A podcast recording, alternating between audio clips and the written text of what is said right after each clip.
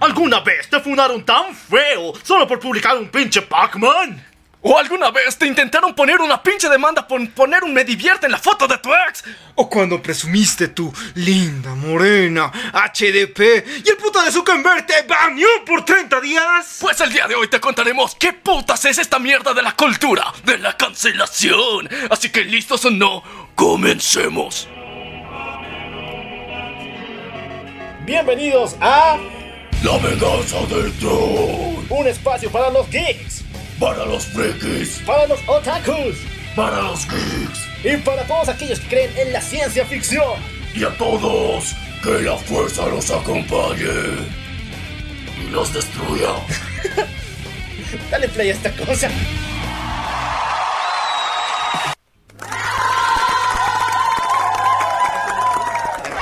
Tal cual como me lo Muy buenos días, buenas tardes, buenas noches, buenos viajes trascendentales, buenas fumadas poderosas. Ah, no, no, ya nos, nos están ahorita baneando, güey. No, no, no. Excelentes días a ustedes. Excelentes días para todos ustedes, bendiciones divinas enviadas desde... Estados emocionales climatológicos en su región correspondiente. con, con todos los medicamentos en orden bajo prescripción médica. Excelentes personas en diferentes géneros binarios para ustedes o los- por su preferencia en la gran diversidad sexual. Sí, chicos, sean ustedes bienvenidos a esta gran comunidad y este espacio de aceptación pública a cada uno de ustedes donde intentamos mencionar el lenguaje inclusivo para que se sientan bienvenidos siempre. Amigues, yo soy el Le Loco Al. Le Loque Al. Y yo soy Maniac, Meñaque. y esto es. la venganza del troll. Ya, ya, pasámonos de ver.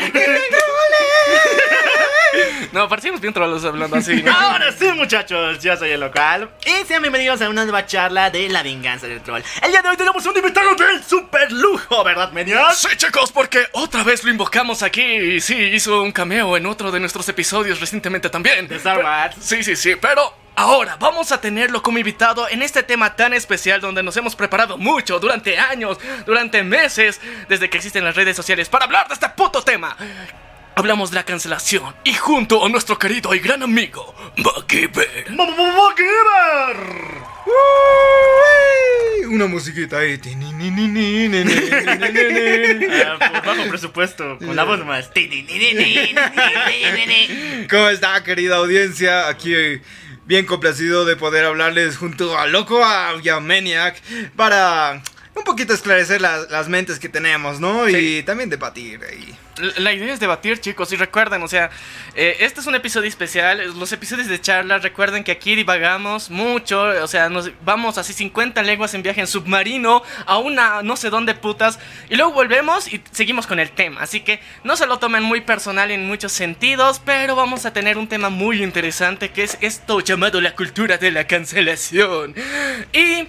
Para empezar con esta madre, les contamos una anécdota que contamos hace mucho tiempo, pero si eres nuevo no lo sabes. A ver, a ver, con A ver, chicos, nosotros, nosotros hace un par de, de años, cuando éramos unos noobs en, en internet y en esto de crear contenido, pues a veces se, se nos iba la mano así con, con, con esto, con estos momazos que publicamos generalmente en nuestras redes sociales. Y un día, un bonito meme que ahorita no me acuerdo cuál era.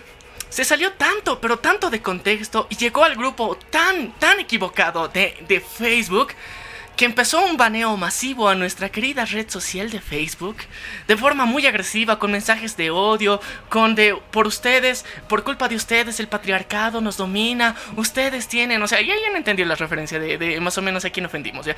La cuestión es que eh, fue chistoso porque fue una campaña de baneo que duró supuestamente un mes. Sentimos una semana exagerando los mensajes de odio nosotros. El resto lo dejaron en comentarios en alguna publicación random donde nunca nosotros nos vamos a enterar qué tipo de muerte nos han deseado. La cuestión es que como nosotros, al ver si- haber sido víctimas de en primera persona de este tipo de fenómenos paranormales que sí ocurren en Internet, pues ahora nos sentimos en la necesaria obligación de venir a nosotros aquí a compartir nuestra sabiduría de haber atravesado alguna de estas experiencias. No una, no dos, ni tres, sino más veces porque a veces estamos pendejos.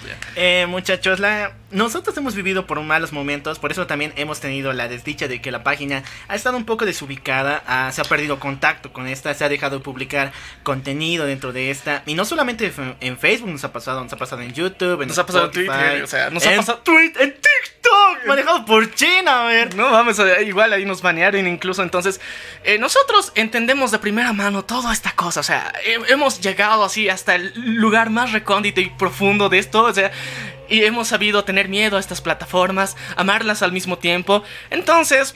Sí tenemos de alguna forma una experiencia con la cual te vamos a hablar el día de hoy y eh, vamos a tratar de darte luz a este tema que, o sea, es muy controversial porque cada puta semana sale alguien nuevo cancelado y a veces ni siquiera es alguien, es algo, ¿ya? Y es lo más raro de la existencia porque no sabemos por qué. Pero parte de la misión de este podcast, de este programa y de todas las mamadas que hacemos, como el nombre lo dice, es nuestra revancha a nosotros que ponemos así shitpost en internet, o sea, lo saturamos de esta mierda, es nuestra venganza de, de estas cancelaciones, así que la venganza del troll te va a enseñar un poquito de este pedo existencial llamado cultura de cancelación. Y para iluminarnos sobre este tema, nuestro querido aquí presente, MacGyver nos va a hacer la pregunta del millón, la pregunta inicial, la base de toda la filosofía de la cancelación. Mira, mira, eh, no te puedo hacer una, una pregunta base, ya que, mira, esto es lo más eh, millennial que te puedo decir en la vida, pero es una construcción social. Sí. Sí, no, en serio, así como el, eh, la justificación para cualquier eh, orientación que se tenga, que válidamente está respetada. Eh, realmente yo creo que la cancelación es una cultura social, es una construcción que se está haciendo. ¿Por qué? Tú de- deberías preguntarte, pero es muy obvio. A diferentes artistas, incluso ah, no solo me, me refiero al, al rubro de músicos, sino también de películas y diferentes referentes como Orwell en sus libros o incluso Pulp Fiction en- en la animación, no, no en la animación, en la cinematografía, eh, podrían ser cancelados por diferentes tópicos, ¿no? Pero... Patas, patas. eh, más, que, más- más que todo porque un negro asesinaría junto a un blanco, ¿me entiendes? Eh, en su época sí. o Eh, sea, por, por eso te digo, eh, es sé. una construcción social, depende de la era y de la época. Y ahora quiero saber qué es lo que piensan ustedes. Ya, a ver, tenemos que ponernos antecedentes históricos, chicos, ya. Porque eh, esto de la cancelación, pues, o sea, como, como lo platicamos hace un par de programas cuando hablamos de Francia, o sea, la cultura de la cancelación, o sea, un ejemplo y un hito histórico muy chingón que pasó fue la Revolución Francesa. Eso es un ejemplo clásico de cultura de la cancelación, porque ahí te cansaste y estabas hasta los putos huevos de los pinches reyes. Dijiste, a huevo estos cabrones se van de aquí porque queremos y porque el pueblo lo dice y a huevo se va a hacer. Entonces, eso para mí es una de las cancelaciones históricas más recordadas que tenemos. O sea, no se originó ahí porque tenemos historia mucho más antigua al respecto, pero es uno de los hechos históricos que han marcado la historia moderna y contemporánea. Y, un poco más contemporáneo puede ser la cancelación de la dictadura que se tuvo con Juan Evo Morales Ayma, ¿no? Un presidente de la República Boliviana que, bueno, no república, estado plurinacional, que de verdad eh, estaba excediendo límites del Estado que él mismo ya había proclamado y, y la gente se puso en, en contraria y dijo no. O, sea, contrario a lo que muchos localmente dicen, o sea, golpistas y demás mamadas, así que aquí de alguna forma ha habido Vox Populi, o sea, la voz del pueblo ha sido notada. Obviamente, y nosotros de alguna forma podemos decir esto porque estábamos en ese contexto, lo hemos vivido, y a diferencia de los que opinan eh, extranjeros extrañamente que dicen, no, ha sido golpe de Estado. No, No, cabrón, ¡Becas Salas! o sea, nosotros estábamos aquí, cabrón. O sea, nosotros hemos vivido toda esta Sí, mierda no. en vivo y en directo, cómo estaba pasando, Y- así, y nos hemos dado cuenta de la situación. O sea, si bien sabemos que no toda la población en su conjunto estaba de acuerdo con eso, como en cualquier otro lugar, eh, pues había un gran porcentaje de la misma que ha apoyado el mismo. Entonces, por eso también se ha hecho notar todo el cambio. Entonces, si hubiera sido una minoría, realmente no hubiera sucedido como sucedió. Y no hubieran pasado es- es- esa cantidad de días extra. Pero no estamos hablando aquí de historia de Bolivia. Vamos a hablarles de la cancelación. A ver, la cancelación podemos decirlo, y como bien preguntabas, o sea, mi definición es cuando de alguna forma en... eh, limitas a el accionar de una persona, de, de una idea por completo eh, para que ésta no tenga más influencia en el resto de la población. De alguna forma, buscas limitar una idea, un Claro. pensamiento o una persona. Porque, eh, crees que esto puede afectar de forma negativa al resto de la población. Claro, pero va- eso va bajo el principio de que eh, mis libertades eh, van acorde a la limitación tuya, digamos. Yo tengo para hablar, pero te voy a limitar a ti para que hagas lo correcto, por así decirlo. Pero, mira, eh, yo he tenido un otro tipo de definición de cancelación, como que para mí cancelar es eh, poder darlo, o sea, poder como cancelar una deuda, así de, de que... Es un hecho de alguna forma. Lo, lo pago y está hecho, exacto. Lo pago, está hecho y ahí, ahí conforme todos. Ya, es un hecho de cierre, como decir. De cierre, exacto. Y mientras, como tú lo dices, la cancelación deja un punto abierto. Ahora, a ver, de Loco Alf, un- una definición de cancelación. Eh, bueno, la cancelación para mí es un hecho donde prohíbes que una cosa pueda avanzar porque supuestamente para ti es nociva y quieres que sí o sí termine en ese instante. No solamente va con la actitud de las personas, sino también con, como dijiste, ideas y productos. Esto me recuerda mucho a un antecedente que sería el código de norma de los cómics. Perdón, pero yo amo los cómics, así que ahí que va. Aquí Dale, dale, dale. El código de norma fue empezado en los años 30 por culpa del doctor Noswald, el cual era un alemán que estudió a los adolescentes y supuestamente según su teoría, estos eran impulsados a actos de violencia por culpa de los cómics, porque la mayoría había leído cómics alguna vez en su vida. Así que postuló que por lo mismo tenían todos los adolescentes y los cómics en general tenían que ser alejados de situaciones de violencia, también situaciones donde eh, tuviera una cierta insinuación sexual. Y créanme que en los años 30 para atrás, había neta, sin querer queriendo salían esas mamadas.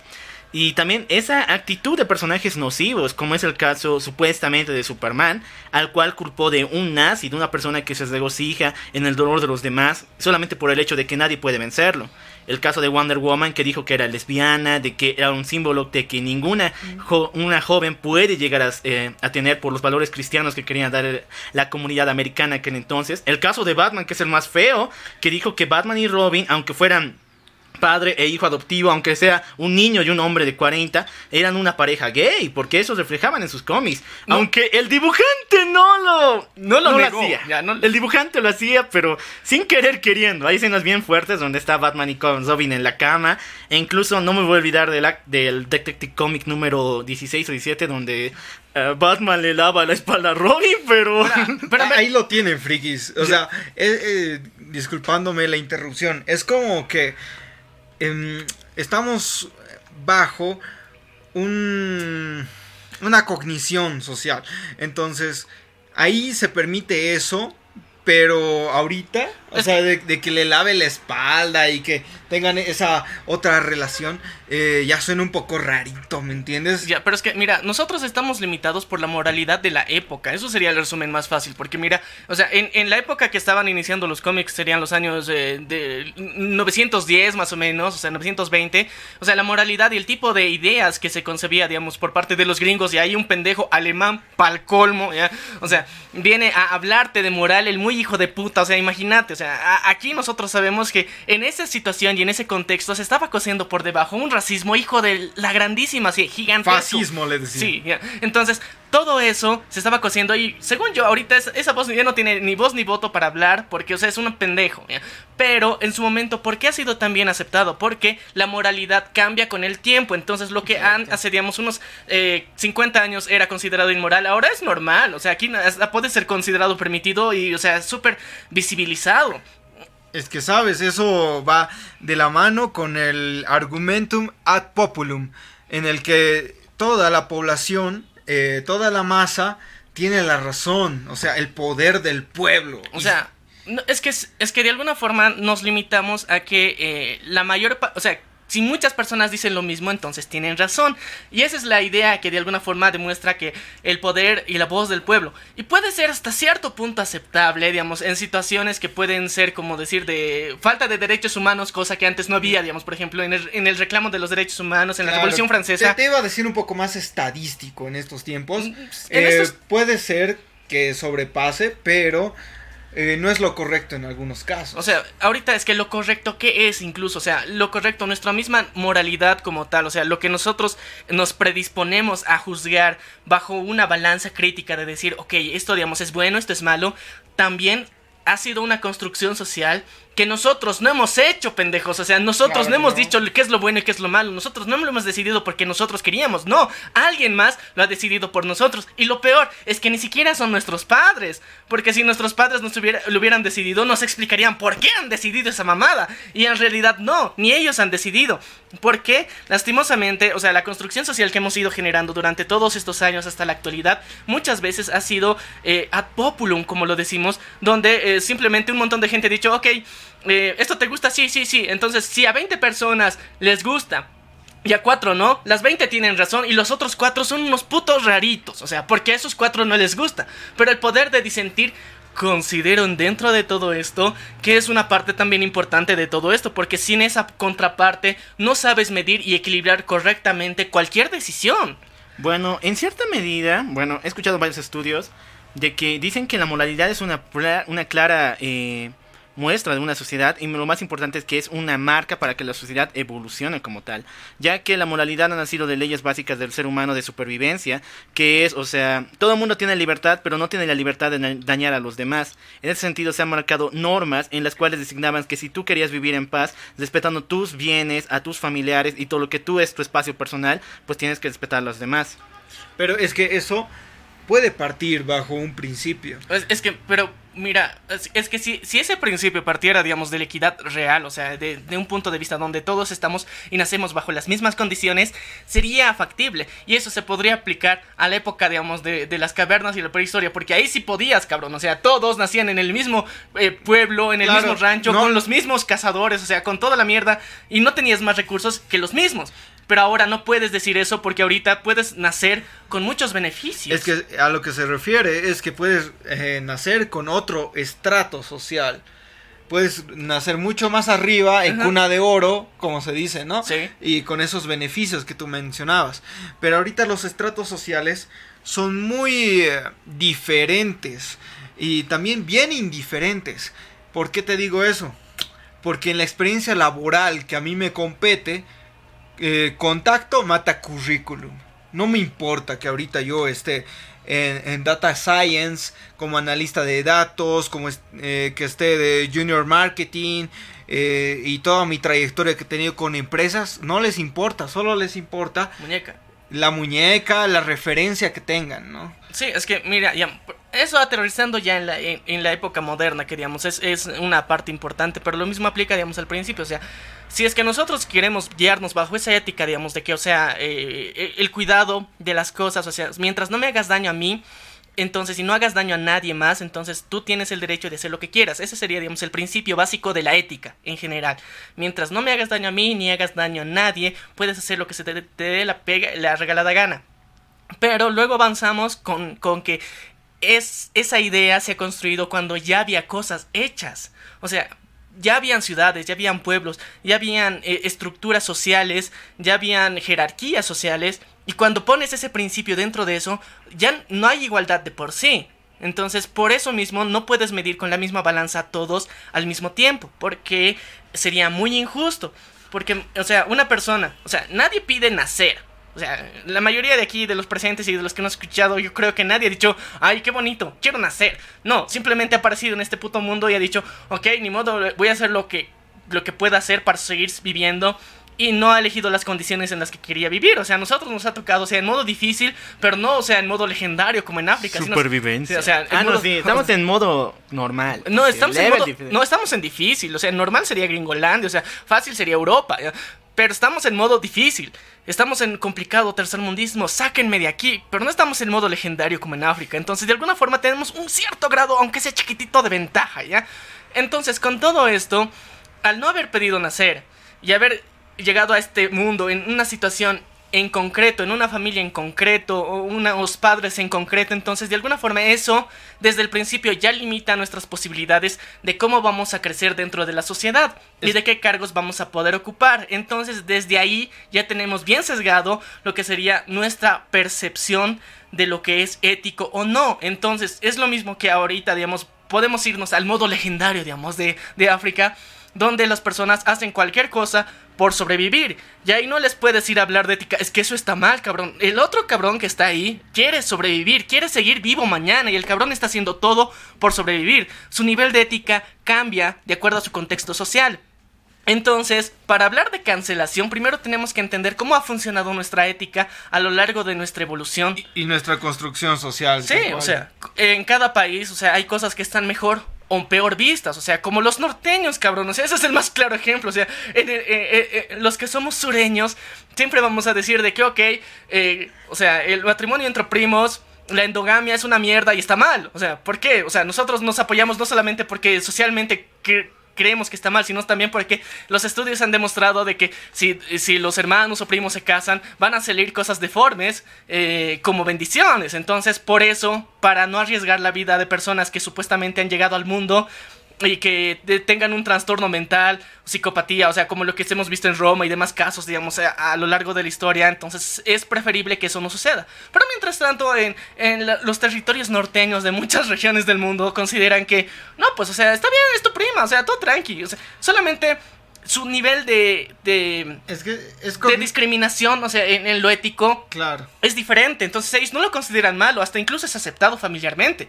Entonces, a ellos les puedes decir, pero es que está mal, esto va a pasar, estás enfermo, cabrón. Claro. Pero ellos han tenido generación tras generación y hasta ahora, según dicen, les ha ido bien. Entonces, según su contexto, para ellos no está mal. Les puedes explicar de mil y un formas que está mal, pero según ellos, no, porque no porque tienen un... funciona y, es, y, está ahí vivito y coleando y no tiene ninguna malformación. Sí, según ellos, por eso esa, esa ley no se aplica a ellos, digamos, así bien X. Es, es que sí se puede... Es ellos sí están excluidos por algún factor genético, pero después... Pero puede ser que, no, que, no, se aplique a todos incluso, o sea, solamente sea, digamos, temporal lo que están viendo. O sea, ellos pueden tener, digamos, distorsión eh, eh, en su fisionatomía interna que no son conscientes y que no es visible. O sea, Ah, tal vez no tienen hay- enfermedades degenerativas al principio de su vida, sino cuando son ancianos, pero son de las jodidas. Ese es un campo grande de estudios. Entonces, o sea, habría que estudiar a todas las familias que son norteñas y de aquí aquí los primos de los primos, o sea, qué enfermedades mentales, porque no solamente son trastornos físicos, digamos. Pero estos baches también de moralidad como tal, que se puede eh, adecuar a cada sociedad como se vive, también son impulsadas por su método, su vivencia histórica, como es el caso de Japón. Japón, aunque ustedes no me lo crean, es uno de los países donde más niveles de incesto ha tenido por allá de lo- hasta los años 30 o 40, no me acuerdo bien. ¿Por qué razón? Porque era tradición de que el, las mujeres tenían que ser dadas al hombre, al señor feudal. Eh, antes de que se casen incluso, todas las mujeres tenían que ser pasar la noche con él por tradición. La prima noctea. Sí, pero entonces cuando el señor feudal y el feudalismo cayó y la nación de Japón empezó a levantarse, estas tuvieron que ingresar a un núcleo familiar sí o sí, y muchas ya estaban olvidadas, entonces tuvieron que adecuarse más a sus hermanos, a sus padres o a sus primos. La Exactamente. misma situación igual se ve en varios estados norteños. Y, y también les ha enseñado mucho, o sea, de, el compartir esa información. Pero es que al mismo tiempo ha generado que, por ejemplo, digamos, la resistencia del- de los japoneses, digamos, a cierto tipo de enfermedades sea baja. O sea, sus niveles de nutrición y, digamos, de formación física, de alguna forma se consideran deficientes en ciertos aspectos, porque eh, los genes, o sea, cuando se juntan con los mismos genes, según la genética, o sea, no se fortalecen Claro, la sí. descendencia, o sea, se mantiene igual de débil, como decir, Pero- bajo los mismos... O sea, hablando desde genética, o sea, Claro. moral, eh, moral y éticamente hablando, es otro drama, pero según la genética, no es bueno hacer eso porque de alguna forma eh, toda tu descendencia va a ser débil, o sea, a medida de que no haya, digamos, algún invasor extra, alguna célula extra de algún lugar desconocido que llegue y se una con tus células, van a generar una mutación chingona que va a llamarse tu bendición. Y eso es lo que pasa en todo el mundo en general y por eso la raza humana ha evolucionado. Es lo mismo que, por ejemplo, aplicándola al mundo ficticio de Naruto, ha pasado con los Hyuga. Todos esos cabrones son primos, o sea, para mantener su descendencia limpia, todos se han casado entre primos y al mismo tiempo por eso es tan débil su línea sanguínea, por eso son muy propensos a enfermedades y el propio Masashi Kishimoto lo ha hecho así, basándose en esta idea. Eh, también esto no tiene que ver con aspectos econ- bueno, económicos, hasta yo no sabía. Por ejemplo, hay varios este- estados en México donde se viven estos casos de endogamia, pero la, ay, ¿por qué hablamos de endogamia? La situación es que se casan entre primos, en mismos familiares para no tener que heredar la tierra, no perder el lote de la misma, y esto se mantiene en un estado familiar perpetuo, de tal manera que sean heredadas a la siguiente generación pero como no tener nexos con otras familias para no darles más territorios o lote que han tenido ahí. Por egoístas. Por sí. egoístas, entonces se casan entre primos. Hay varias situaciones O por sea, las cuales ah- han sido empujados. No es solamente el, el gusto de agarrarle O sea, no, por estilo. o sea no, no es porque ellos quieren siempre. O sea, Sí. hay un factor social, cultural, incluso Claro. que, que- Histórico. histórico que ha obligado a las personas a tener esa visión. Pero, o sea, yéndonos a lo lógico, a los hechos y a los datos científicos, nos demuestran que esta mierda está mal. Pero ahora, circunstancialmente, en la actualidad, no podemos venir a convencer a todas las personas que lo practican y decirles, no, cabrón, estás mal, estás enfermo, eres un pinche dañado mental. No, porque según su contexto, para ellos consideran que está bien, por sus tierras, porque eh, en su cultura es así, porque sí les ha funcionado y porque sí creen que incluso, o sea, con la idea medio nazi de, de que nuestra sangre va a seguir limpia. Claramente, y esto nos da la falacia o argumento ad populum, lo que decíamos, ¿no? De que eh, si lo dicen los demás, si ha sido comprobado por los demás, pues también me va a funcionar a mí. Uh, Sí, es que de alguna forma, o sea, eh, tenemos que ser conscientes también de a qué tipo de pueblo pertenecemos. Porque aparte, aquí tenemos una falacia un populum bien importante, que son eh, la cultura esta de cancelar y directamente matar y quemar a los ladrones. O sea, e- esto, por ejemplo, o sea, la- la- las primeras indagaciones de lo que sería la cancelación serían los linchamientos. Claro, los O linchamientos, sea, porque, tal cual. eh, o sea, justicia. históricamente, cómo han ido evolucionando la cacería de brujas y todo esto, técnicamente nos basamos en cultura de cancelación, porque esta ha sido Exacto. una pendejada que hemos llevado durante miles de años. Claro, si, si estudia algo de las ciencias, es bruja. Y si estudia algo más allá, es brujo. Es que muchas veces, o sea, antiguamente, o sea, en nuestra época medieval, así, en nuestro oscurantismo, así, cuando todos éramos bien darks, en esa época, o sea, todos, el, el- gran parte del mundo consideraba que, ok, le tengo miedo a lo desconocido y tampoco tengo las huevos para intentar conocerlo. Y me vale chorizo, porque ahorita estoy bien, estoy feliz y tengo mi puta granjita y mi terrenito y soy feliz así. Y quien quiera cambiar eso, se va a la mierda. Entonces, cualquier cambio, mínimo que sea, a la condición en la que hasta ese momento se encontraban, lo consideraban una amenaza y por eso directamente los mataban. O sea, cualquier avance científico y demás mamadas. ¿Por qué? Porque hasta ese momento les había costado un huevo, el alma y generaciones lograr tenerse mugre terreno. Entonces, de alguna forma podrías entender que quieran ma- mantener sus derechos, pero al mismo tiempo eran de por esa por ese ánimo de mediocridad han matado a un chingo de gente que de alguna forma tenía inventos chingones. O sea, nos hubiéramos hecho, o sea, ahorita tuviéramos en el futuro Cyberpunk, tal vez.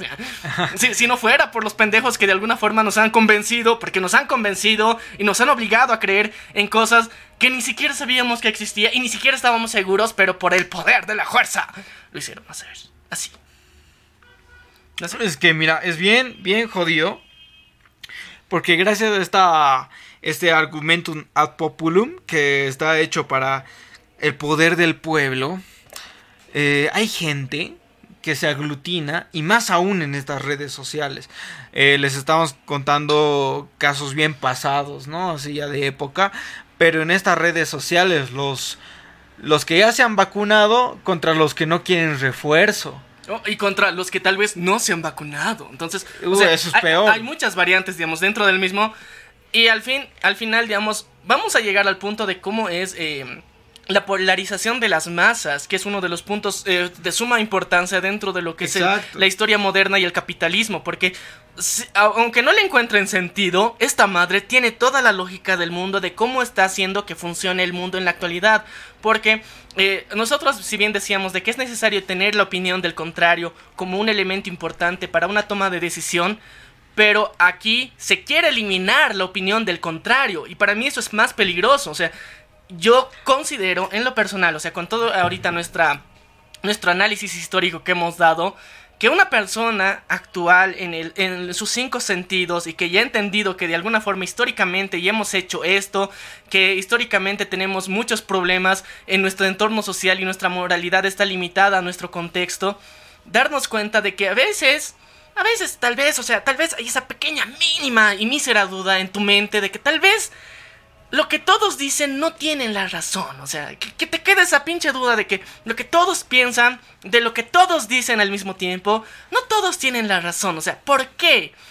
Porque el simple hecho de analizar el punto contrario, completamente opuesto a lo que tú crees, te va a dar un- una tercera visión de lo que es el contexto en general. Porque ese es el problema que se, que se ha tenido durante mucho tiempo lo que decía el pueblo se mandaba, o sea, los estándares sociales, los estándares de belleza, eh, los estándares, digamos, de jerarquización de, de, la sociedad se han basado en lo que la mayoría creía correcto. Y cada vez que ha habido revoluciones importantes, socialmente, económicamente hablando, revoluciones eh, en los países, la libertad, la esclavitud, eh, el feminismo incluso, todos han sido romper el status quo que se tenía hasta ese momento. O sea, el status quo decía que lo que manda el pueblo es lo que todos tienen la razón. Entonces era como durante mucho tiempo las personas decían que el esclavismo era bueno. Un chingo de personas lo decían. Oh, es bueno, sí, nos da más plata. Trabajamos bien, o sea, cool, qué hermoso es el, el esclavismo.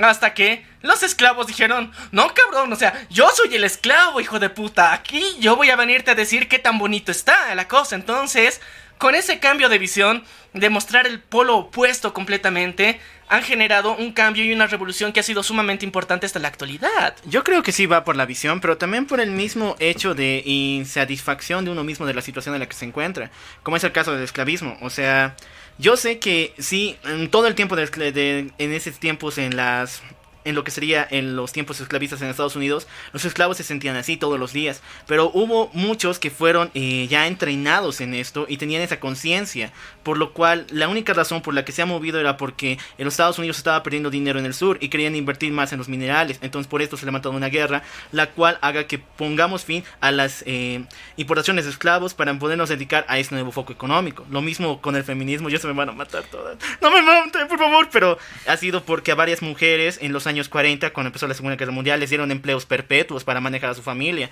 Y cuando terminó esta, los hombres volvieron y a estas las votaron. Y las primeras marchas de feminismo eran por sus empleos. Entonces yo creo que tú dices bien, hay un estado de la sociedad pero este se rompe cuando esta ya no está satisfecha de esta. Y solamente es eso. Pero es que a veces, digamos, el no estar satisfecho puede ser un punto inicial, considero yo, digamos. Porque ahorita la base de cualquier revolución ha sido una idea, así, una puta idea, cabrón. O sea, no ha sido eh, que de repente ha explotado algo y de repente ha habido una catástrofe natural. Y no. Ha sido alguien que ha dicho, no me siento cómodo. Y ya. O sea, imagínate, estamos tomando que solamente un punto de vista puede hacer una revolución un punto de vista diferente. Ahora tenemos que ser conscientes que también no podemos decir que solamente hay dos puntos de vista en el mundo.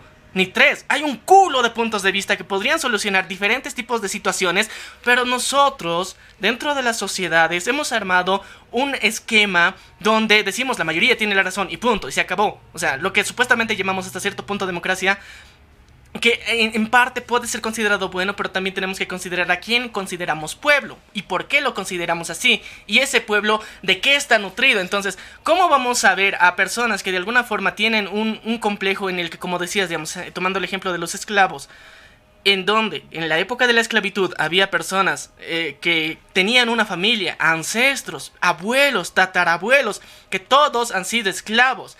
Y ellos consideraban desde el momento de nacer hasta el momento de morir, voy a ser esclavo. Y no había nadie que rompa ese estatus. O sea, todo ese tipo de, de ideas, como decir, muchas veces nos las han impuesto. O sea, y ese es el final, digamos, de mi pequeño argumento. No, es que de verdad yo, yo, yo, apoyo a, tu argumento, por más pequeño, grande, magnífico o, ni siquiera insignificante ya sea, porque yo sé que cada mm, de la audiencia lo va a tomar de manera muy diferente, ¿no? Entonces, mira, mm, la, la cuestión es de que aquí estamos debatiendo desde posturas diversas y tú la tienes... Eh, o sea, es que te, Mira, yo, yo parto de que tenemos que tener un antecedente histórico. De que nosotros, o sea, eh, a lo largo de la historia como especie humana, hemos sido unos pelotudos y de que no, hemos sido conscientes verdaderamente de nuestra propia realidad. Porque nuestra propia realidad no era la que nosotros mismos decidíamos, era la que se ha impuesto por culpa de nuestros abuelos, padres y demás mamadas. Entonces, hasta ahorita lo que les he hecho recuerdo es solamente partes de la historia donde nosotros hemos actuado como pendejos hasta darnos cuenta de que estábamos pendejos. Lo mismo puede pasar con la actualidad, de que muchas personas están en un cierto punto de estado de ignorancia y para los que nuevos de alguna forma recuerden que ser ignorante no es malo, simplemente es ausencia de conocimiento nada más, no es una ofensa para nadie, o sea, solamente es un a falta de conocimiento, es mejor ser ignorante que ser un pelotudo que reacciona a cosas que ni siquiera sabe por qué está haciendo. Entonces, mejor ser ignorante que seguir a la masa y hacer pen- pendejadas como pasaron en diferentes partes del mundo donde muchas personas sacrificaron sus vidas por cosas que ni siquiera ellos sabían. Hay muchos, o sea, sé, sabemos que en el mundo hay muchos héroes que no sabían por qué estaban peleando, pero han peleado. No, y, y los veteranos de guerra pueden haber sido nuestros tatarabuelos. En mi caso, mi tatarabuelo, o bueno, abuelos de los abuelos en Latinoamérica. Yo sé que mínimo un tatarabuelo ha, participado de algún tipo de guerra, porque siempre han estado en disputa, ¿no? Lo- los territorios. Sí, pero es que al final, mira, imagínense igual. pues, Pero si hubieran cancelado mucho más fácil diciendo, no, es que tal dirigente está haciendo estas cosas, o sea, O sea, con, la, con la facilidad de las redes, O ¿no? sea, no, no creo que ni siquiera por la facilidad de las re- redes. Imagínense, en una época de guerra X en cualquier país. ¿Por qué estamos yendo a la guerra? Que se pregunten eso hubiera cambiado todo. eh, Nada más. O sea, es bien, bien, bien fácil. Porque generalmente venía el presidente y te decía, o el, líder del, del momento era de, es que están robando nuestro territorio. Pero a ver, chicos, ¿por qué están robando nuestro territorio? ¿Qué tenemos de importante ahí? ¿Por qué lo quieren? ¿Cuánto tiempo llevan? O sea, hacer más preguntas al respecto hubiera generado hasta una visión más estratégica de cómo hacer las cosas. Ok, tenemos que ir a guerra, esos cabrones se están preparando y van a venir a atacarnos. Pero ¿cómo tener menos bajas? Entonces, o sea, hubieras Una pensado planeación. más cosas, una planeación, una estrategia real. Pero en Latinoamérica en general decían, están robando nuestro territorio, recluten a todos, vamos a morir por nuestra patria. Y ya, Sí, no, es que se tenía ese nacionalismo a punta flor de piel. Eh, a lo que yo me voy es de que, mira, la cultura de, de cancelar se va mucho a lo que la gente disputa, la gente quiere. Si en verdad eh, la gente está hypeada, por así decir, está emocionada para dar una guerra, pues lo hace. Y en tanto cuando no mm, no están mm, alineadas para hacerlo, pues realmente se desaniman, como muchas de las guerras que pasó en Bolivia por no perder territorio y también para ganar territorio o, defender territorio. ya, pero es que, mira, o sea, más allá, digamos, de que las guerras hayan sido malas, buenas o, o lo que sea, eh, tenemos que ponernos a pensar de que muchas personas en la historia, incluso nuestros abuelos, han muerto por no- y no sabían lo que estaban haciendo. Era lo más chistoso, o sea, no sabían por qué lo estaban haciendo. Eso sí. Y al mismo tiempo, eso nos ha hecho lo que ahorita somos. Personas que no se preguntan las cosas en su momento de cómo, cómo han nacido y cómo las hemos hecho. Y por eso al mismo tiempo llegamos a un punto de nuestra sociedad en que todas las cosas las damos por hechos.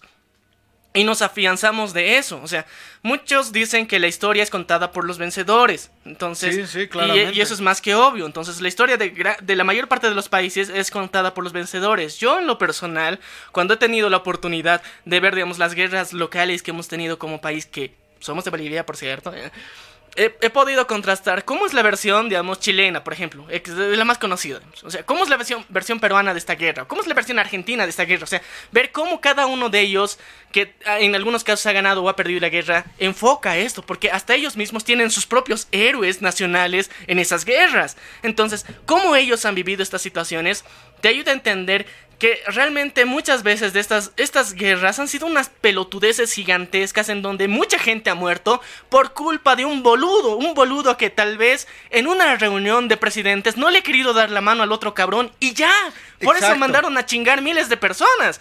Y un, un caso claro de eso es el caso de del Che Guevara y Castro. La, la gran traición que ha hecho. Y que acá en la historia, pues. Vale, eh, pito. Ah. No, pues eh, ha sido acá el Che Guevara. eh, ha sido fusilado y Sí. todo. Y, y bueno, a Castro le ha valido pito, tal cual como tú dices. Le ha valido a, a todos los contactos que tenía. ¿Por qué?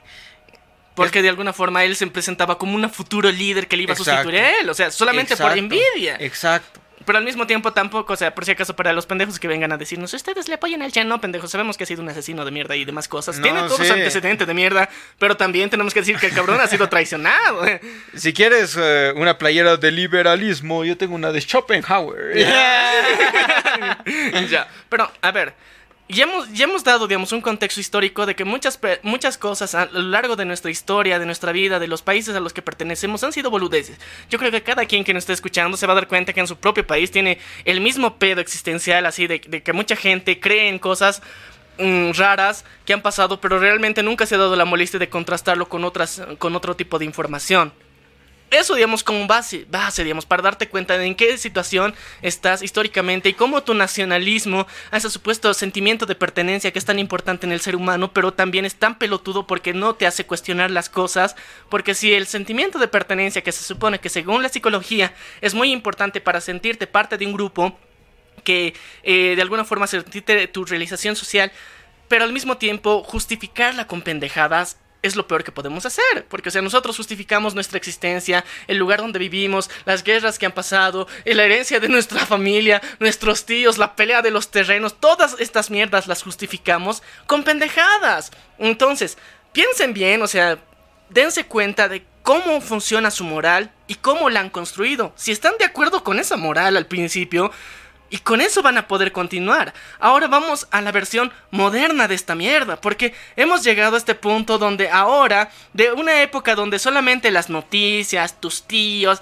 la vecina, que es la cámara que cuenta todos los chismes a todo el barrio, que eran las principales fuentes de información que teníamos, hemos llegado a la actualidad donde tenemos un culo de información, un culo de información y de diferentes partes al mismo tiempo y eh, muchas veces no nos damos la molestia de contrastarla siquiera, pero tenemos un culo de impulsos de diferentes tipos. O sea, si a ti te interesa, digamos, un tema en particular, vas a tener los chismes de ese tema en particular ah, los 24 horas del día, los 7 días de la semana, de cualquiera que sea el tema.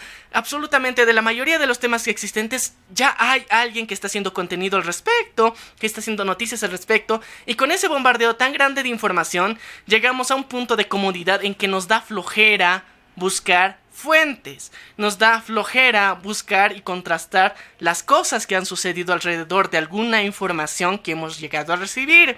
Y eso lo ha demostrado esta mugre pandemia. Donde hemos visto cómo la desinformación y cómo mucha información así saturada y alarmista de diferentes personas en diferentes partes del mundo decía que existía o no existía algo, su verdadero origen, el origen detrás del origen, la verdadera investigación, quién realmente lo creó, quién no lo creó, por qué debería estar en este país y por qué en ese país deberían mandar el virus. O sea, incluso, o sea, llegamos a un punto en el que nos íbamos a organizar tan bien, en el que las personas iban a seleccionar a los infectados y los iban a mandar a países determinados a propósito. Sí, no, es jodido, sí, yo yo ahorita no hubiera venido con barbijo. Mascarilla. Eh, claro, y las mascarillas ahí con ustedes. Eh, eh, digamos que uno más que otro es más sensible y podría haber llamado a unas fuerzas especiales, a, una cana, ¿no? Ahí de que digan, no, estos no tienen el, el triple filtro, tienen el solo eh, el F... Son, solo de tela. Claro, son el FF8, digamos, no, no son el, el K45 o 95, perdón. No, no es el que protege, entonces... Es que imagínense, está para eso, digamos, hay estándares que, que hemos creado nosotros, e incluso socialmente visto. Imagínate, y hemos llegado a un punto con esto de la pandemia que hasta para una entrevista de trabajo así bien X si vas con una mascarilla de tela, ya no tienes puntos y no tienes oportunidades de ingresar. ¿Por qué? Tienes que saber. Y eso, o sea, nadie te lo va a decir. Es simplemente la percepción ética del cabrón que te va a entrevistar. Exacto. O sea, nadie más, o sea, nadie más. No hay una ley formal general que te diga esto es la ética de todo el mundo y así tiene que funcionar. No, el cabrón que te va a hacer la entrevista ha puesto en su mente de que las personas sanas y saludables y responsables son las que usan la mascarilla K45 o K80 o K95. Esas son las chingonas, son las que yo voy a aceptar y las que voy a recibir. Desde ese momento nos damos cuenta que nuestra mente y nuestra percepción de la realidad ya está sesgada. Claro, porque ya está respaldada por algunos institutos, entre comillas, ¿no? Entre, institutos, eh, investigaciones. 3 mil millones de comillas como son los de, bueno, ustedes ya saben, ¿no? si han visto ahí en, en, Facebook o en LinkedIn si buscan trabajo, pero es, diferente, es bien, bien diferente. Si ustedes están buscando ahí diferentes plataformas, eh, les mandan datos que están hechos en, en otro lado del mundo Y nosotros no somos iguales, estamos al lado bajo. Eh, no, es que imagínense, hasta las diferencias geográficas afectan de diferente forma a la población. Entonces, fuera del Ecuador. O sea, fuera del Ecuador eh, funciona diferente. Entonces, igual, hasta, como ejemplo básico, ¿recuerdan el episodio de cómo gira el, el agua del baño según en Los Simpsons? O sea, de acuerdo a la región del mundo donde te encuentras, gira hacia un lado o hacia otro. Exacto. Lo mismo aplica con el ecosistema y con el medio ambiente. y las mascarillas sobre todo, porque no todas funcionan en todo el lugar. Sí, entonces también el cambio continuo, entonces, ¿bajo qué justificaciones están hechas? Entonces, ay, miren, o sea, de un tema nos hemos explayado tanto a las múltiples variaciones reales que pueden tener que afectan realmente a nuestra realidad, pero las personas deciden que les vale pito y poronga todo lo que hemos dicho y dicen, ok, con que traiga una mascarilla K45 me chupa un huevo y ese es el chingón. O sea, eso, o sea, a, a la final la decisión chingón ha sido esa. A Y ya. a la fuera de, de un tipo con una gran corbata, con un, no sé, así una corbata Calvin Klein, ¿no? Así, más allá de humilde, un... un- Una persona con un alto estatus económico. claro, Ya. a eso me refiero, o sea, ni tanto al- alto, te digo, una camisa Manhattan, una corbata Calvin Klein, un peinado hecho con gel mm, de supermercado y pero que sepa todo lo, lo que necesitas tú para tu empresa. A eso me voy. Cuando realmente haces alianzas estratégicas y realmente te, te sabe a, a cancelar eso. Porque dices, no, no, esto no está bien bajo las cogniciones sociales que has recibido. Porque puede decirte que eh, no sé cómo te hayas criado, pero digamos que a mí me han criado en Yayagua ahí, y en los pueblos nos dicen que el multimillonario es malo. Entonces, Ah, eh. ¿entiendes? Sí, no sí, es que imagínense. Y, y- y si es blanco, mucho peor. Nosotros de, de, de analizar así qué tan blanco es otro, o sea, Es que de alguna forma nuestros sesgos y nuestro tipo de evaluación de las personas, o sea, lo hemos, lo hemos reducido tanto y a pendejadas, o sea, como, como esto del valor que tienen las personas blancas, de las color cartón o de las más morenitas, o sea, eh, en general, nosotros, o sea, somos conscientes de que en Latinoamérica estamos aquí como mixtura, o sea, de todo tipo estamos, de diferente, o sea, puede ser que tu tatara, tatara, tatara, tatarabuelo sea indígena, pero tu tatarabuelo es un español. Y ya, y tú has nacido bien blanco, pero en realidad tu sangre es más indígena que cualquier cabrón que existe. Sí. O sea, puede ser, pero los genes, la genética, la magia de Gregor Mendel nos ha explicado que de alguna forma tú vas a salir así porque pues, eh, Los lo- cromosomas. lo- los genes de tu abuelo español eran más chingones porque son más antiguos, entonces por eso vos vas a ser blanco, pero tu hermano no. O sea, ese tipo de, de reglas genéticas que son a veces tan simples de explicar, en Latinoamérica se pueden convertir en el asesinato de uno de los hijos porque no le salió como el papá.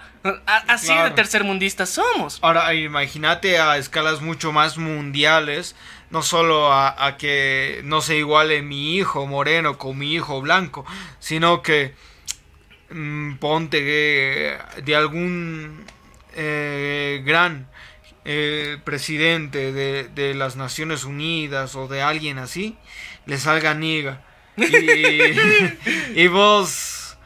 Bueno, no O- o sea, vos, pero, o sea, él como persona, ¿cómo lo, asum- lo asume? Porque realmente no tiene una educación.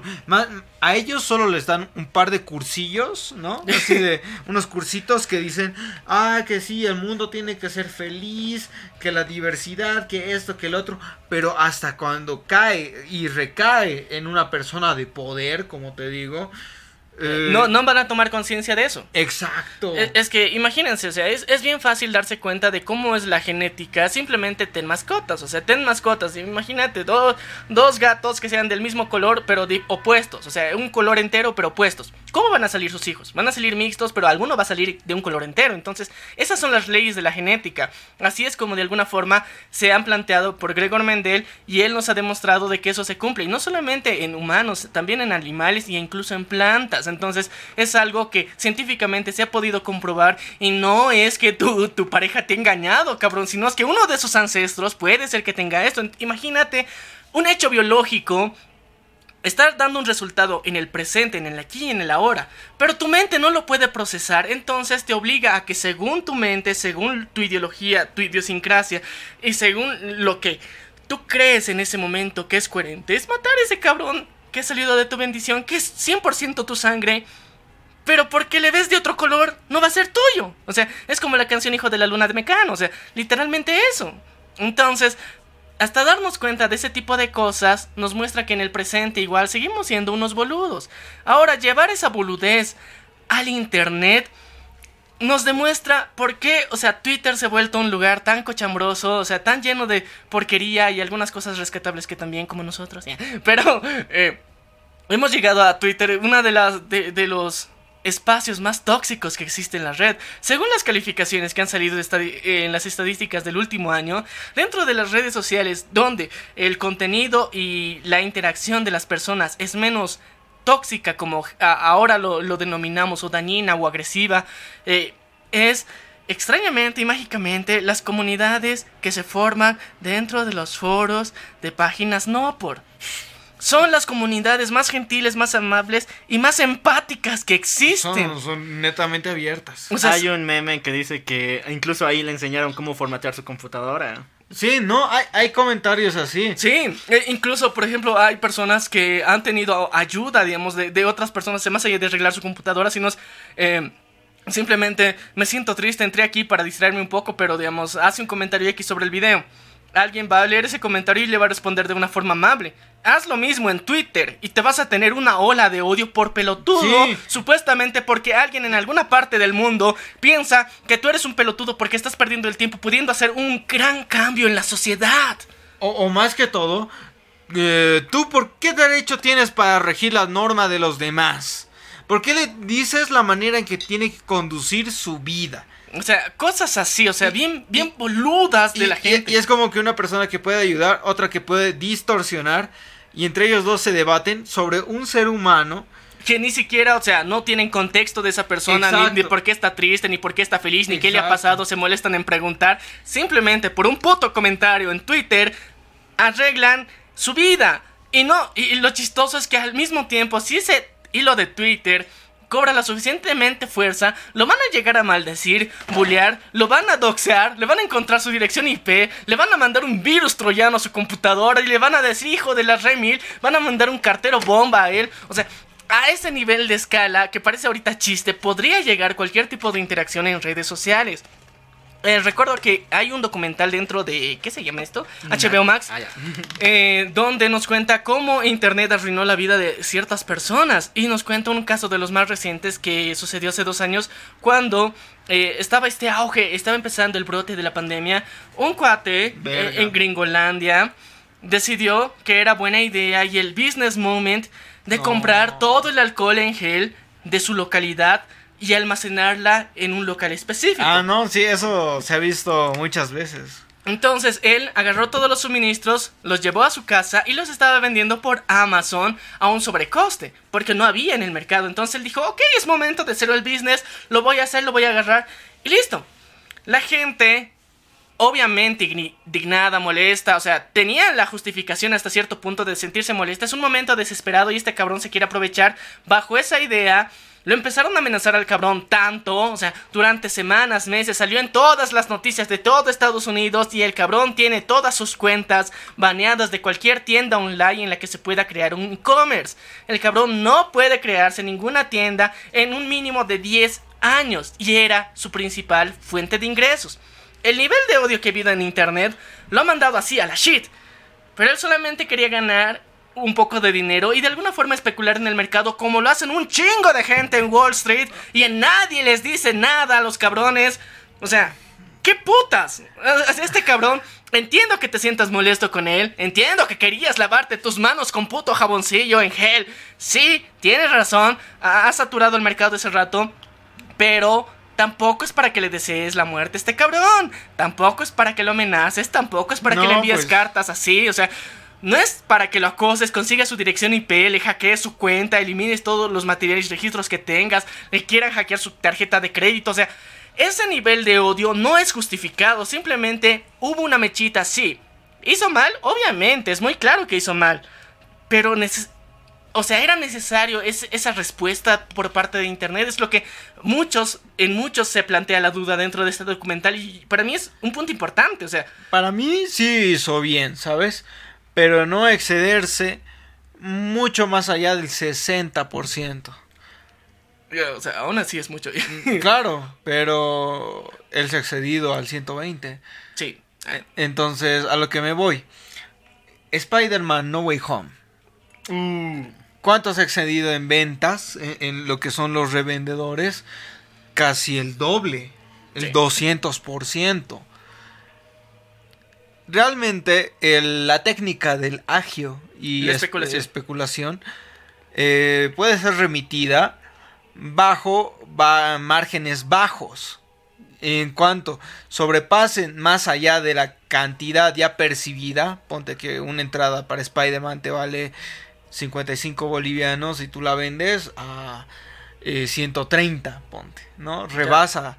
Entonces, ahí es cuando en verdad la gente se siente indignada y las masas cobran el poder. Porque realmente si lo hubieras hecho a un 30%, no se hubieran molestado. Y tal vez ni siquiera se hubieran notado tanto. ¿eh? Mm, claro, claro. O sea, por, la percepción popular no se hubiera notado. Pero estoy hablando técnicamente, digamos, de cómo funciona el mercado. Claro. Hubiera sido así. Pero yo me voy al punto de que las personas se sentían con la moral tan alta de, este, de decir de que de qué se va a morir este cabrón por solamente que el cuate en, su, en su mente quería ganar un poco más de plata.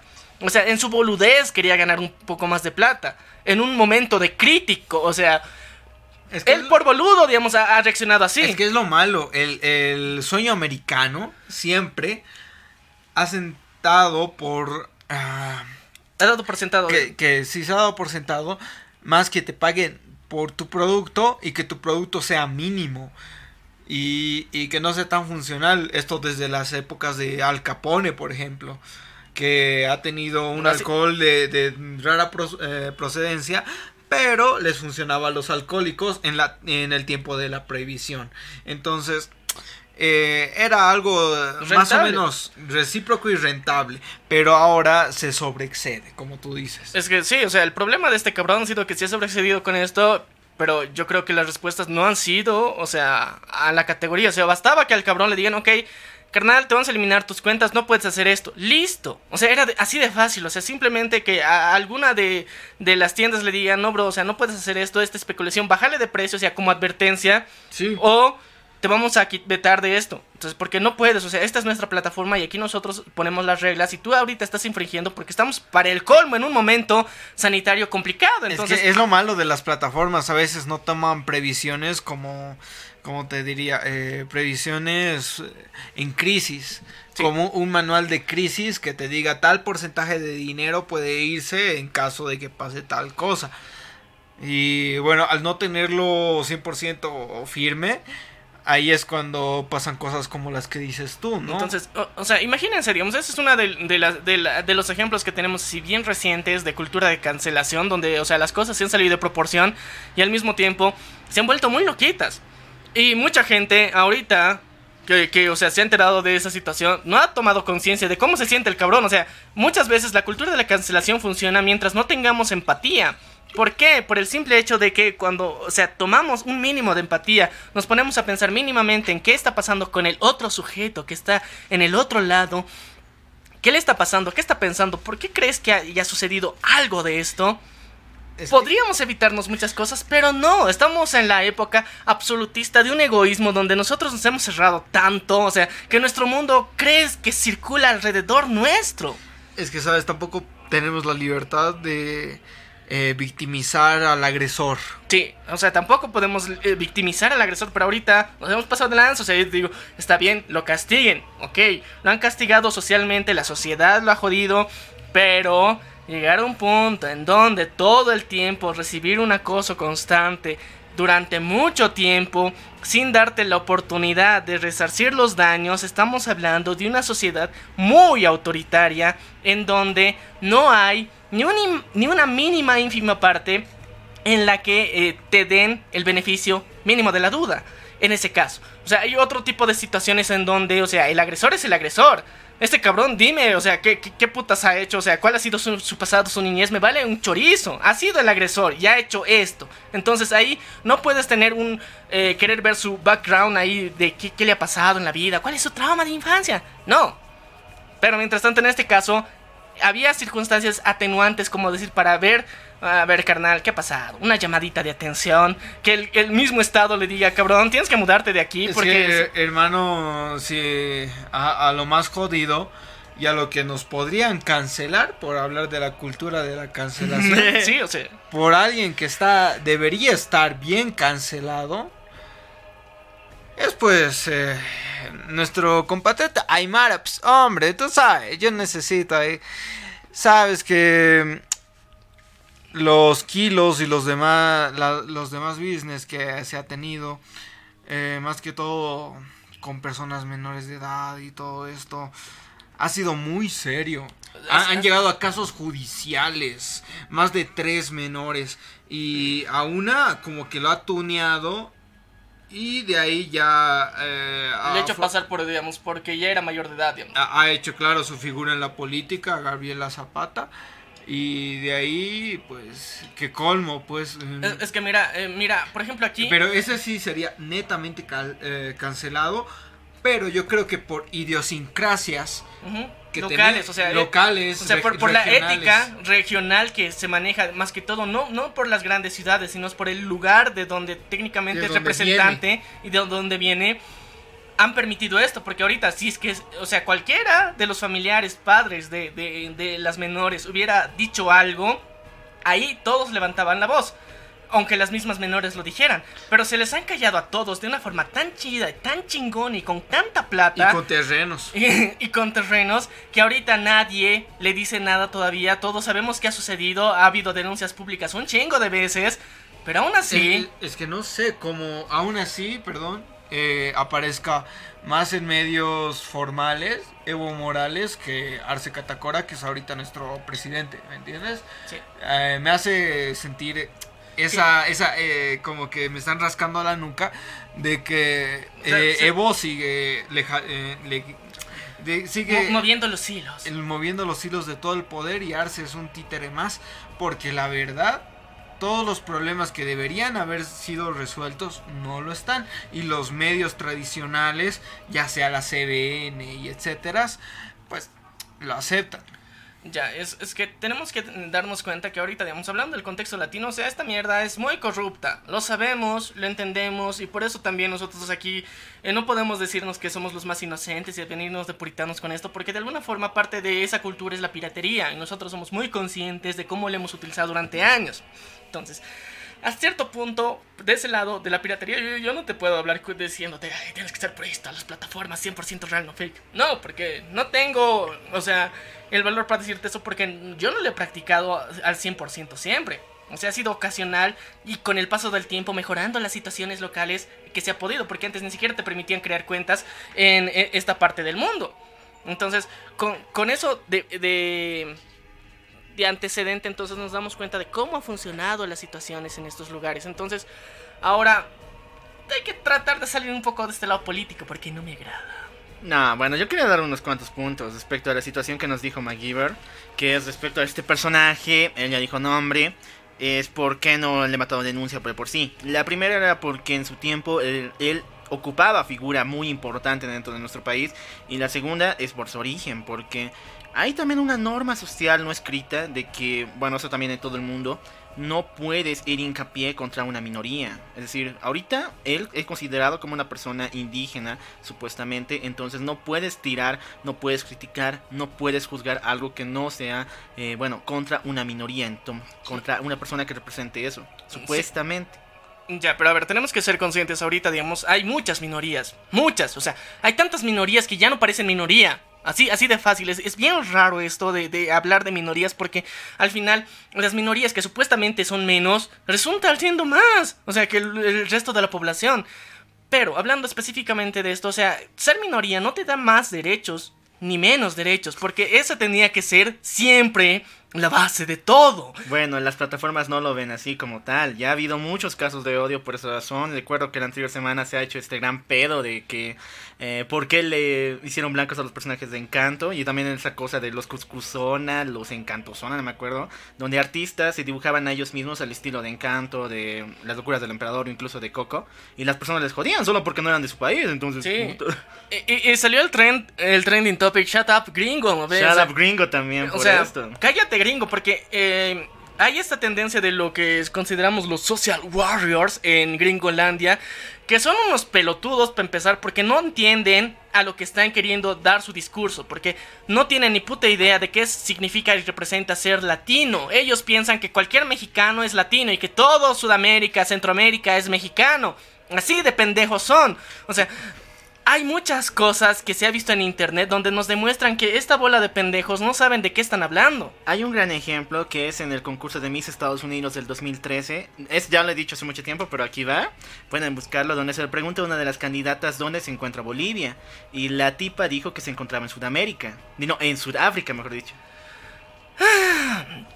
Entonces, de aquí hay un pequeño ejemplo de un chingo de cosas que han pasado en Gringolandia donde mm, nos demuestran que esos cabrones, para empezar, no saben de geografía. Y dos, eh, se, se suben al tren del mame de cualquier cosa sin saber realmente lo que representa. Entonces, Mira, hay, rasgos culturales que son súper altamente marcados, como los árabes, los hindúes, o sea, los asiáticos, que son muy marcados y se representan en muchos, pero aún así, dentro de esos rasgos marcados hay diversidad, que nosotros, tal vez por nuestro ojo poco entrenado, no podemos identificar.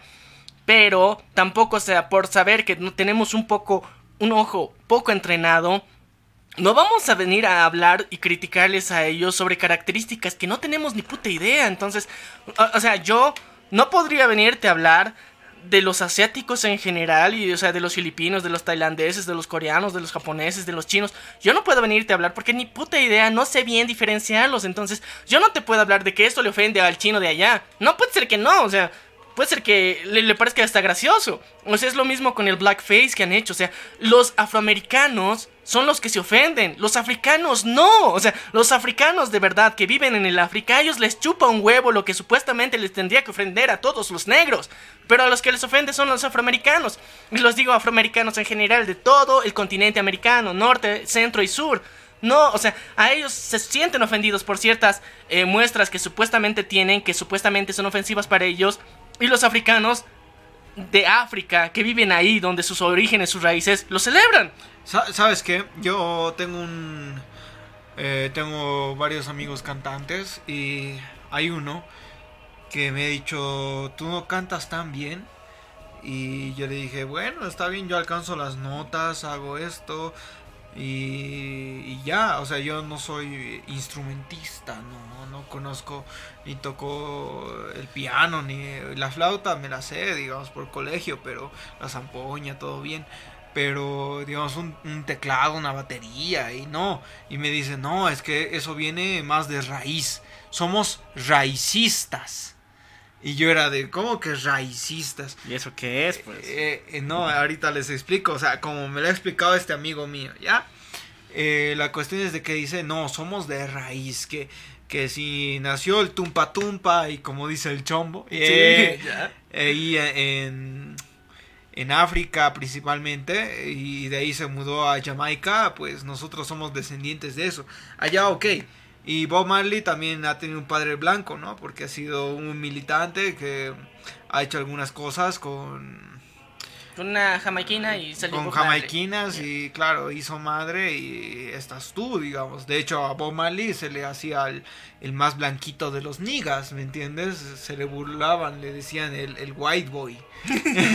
a Bob Marley, porque era un poquito más claro. Entonces yo le decía, ¿dónde está tu principio raicista? Eh, ¿Dónde está la raíz, como tú dices? Eh, ¿Acaso ha nacido allá en Sudáfrica o es que los asiáticos también les han enseñado ciertas notas? Y de ahí es que antes, cuando fuéramos la Pangea, hemos sido un solo continente y ahí tal vez ha habido algunas ideas de, de- del arte musical, algunas cositas que se han ido compartiendo y, y ya cuando se fue dividiendo tras generación y generación y generación pues se, se fue inculcando hasta que se hizo una apropiación.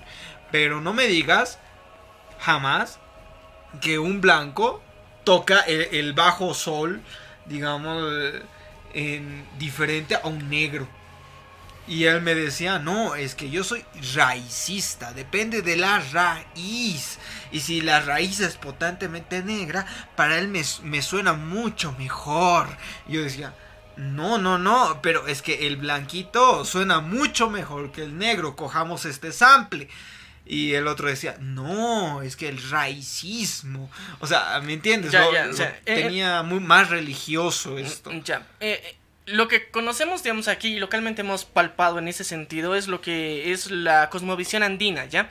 O sea, es, es un ejemplo, digamos, del racismo que tenemos aquí, de que supuestamente la despatriarcalización que hay, la descolonización, que es un meme para mí, o sea, en lo personal, porque, Lo es. o sea, técnicamente dices la descolonización, cabrón, no podemos retroceder 500 años ahorita, no tenemos una pauta máquina en el tiempo, no podemos hablar de descolonización hasta que va- vayamos al pasado, matemos a los españoles antes de que nos invadan, ahí eso es descolonización. Tengo otra. No podemos hablar de descolonización con nuestros eh, teléfonos móviles. O sea, igual, o sea, es, es como el chiste de, de- las personas que son pro Che Guevara y de repente se vuelven bien socialistas en internet, pero lo mandan desde un iPhone. O sea, Sí. anticapitalismas y, y vienen con ese chiste también. Entonces, no podemos hablar de ellos tampoco eh, con seriedad por eso. Porque ellos mismos se contradicen. Y ahora, lo mismo que aplicaba con mi crítica a los gringos hace tiempo, en donde decía esos cabrones que sienten con, como los americanos, de que prohibido que vengan migrantes latinos a este, este territorio, así, porque nosotros aquí somos americanos y queremos mantener nuestras raíces, nuestra raza, nuestra especie.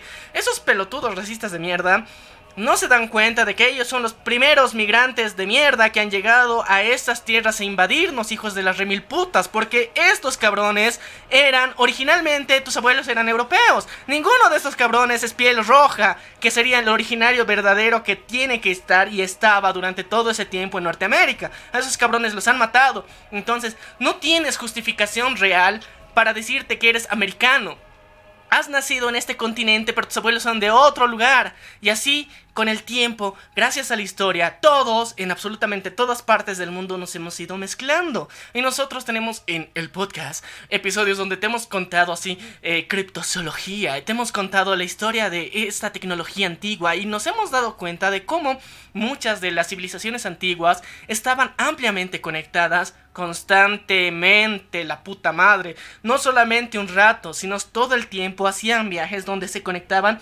Algunos podían ser hostiles de, colonización o de conquista, pero otros han sido completamente amigables.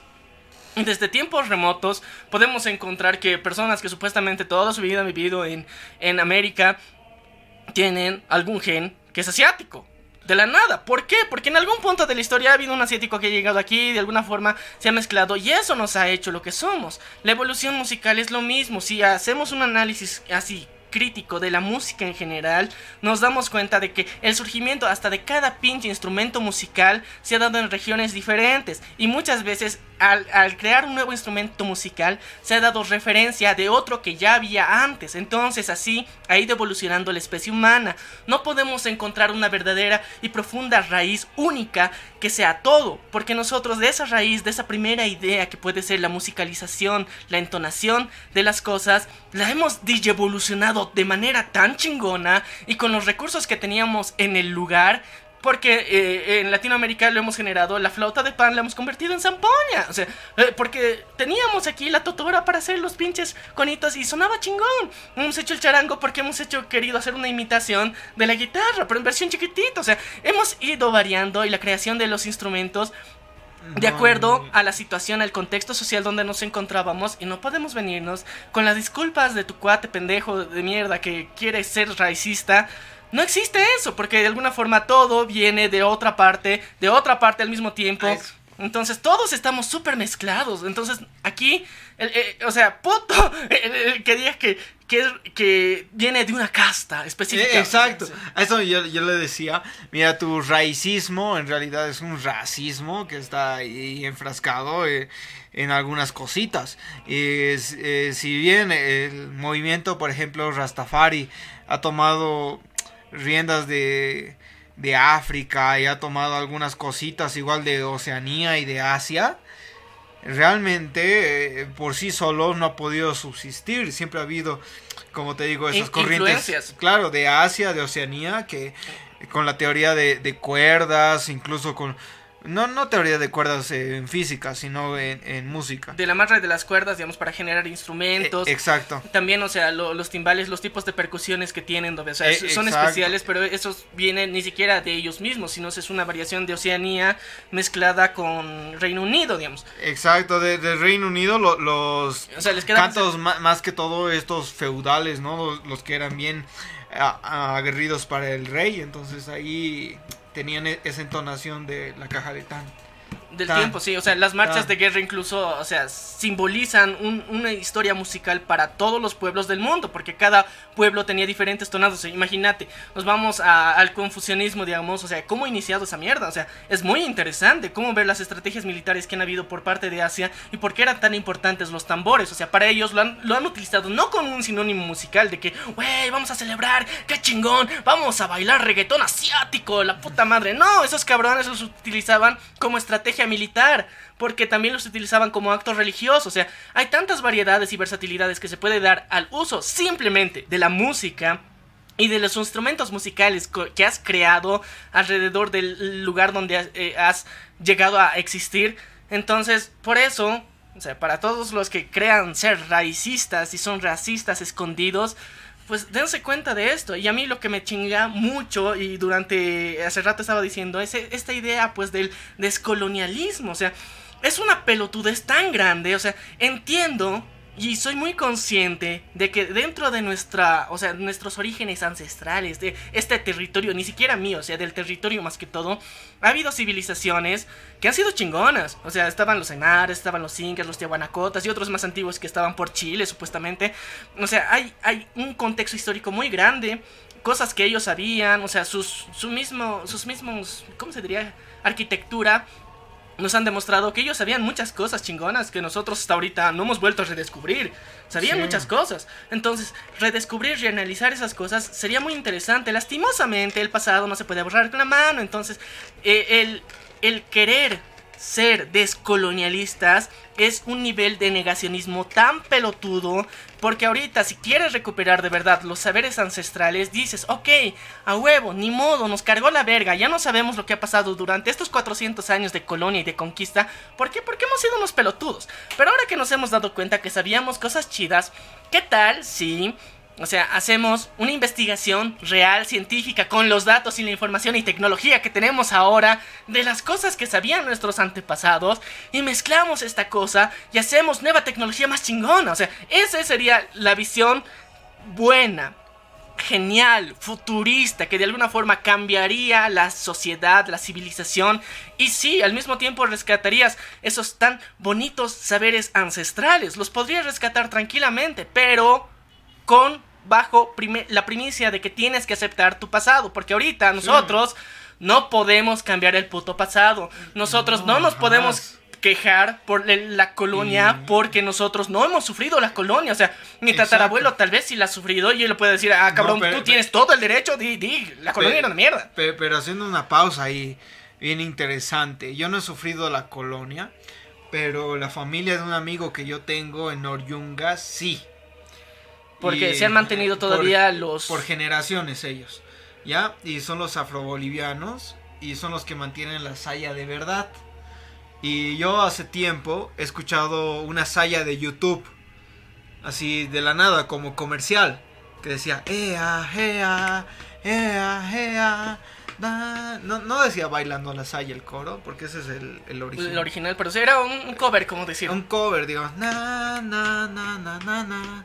Y yo era de, no, pues estos pasos me los sé desde el colegio, digamos, porque me han hecho bailar saya, me han hecho bailar diablada, en universidad diferentes cosas, entonces, em, no, no va. Y cuando le, le mostré, le dije, mira, e- es, esto están haciendo. Les pidieron permiso y he dicho, no, realmente ese coro no va con...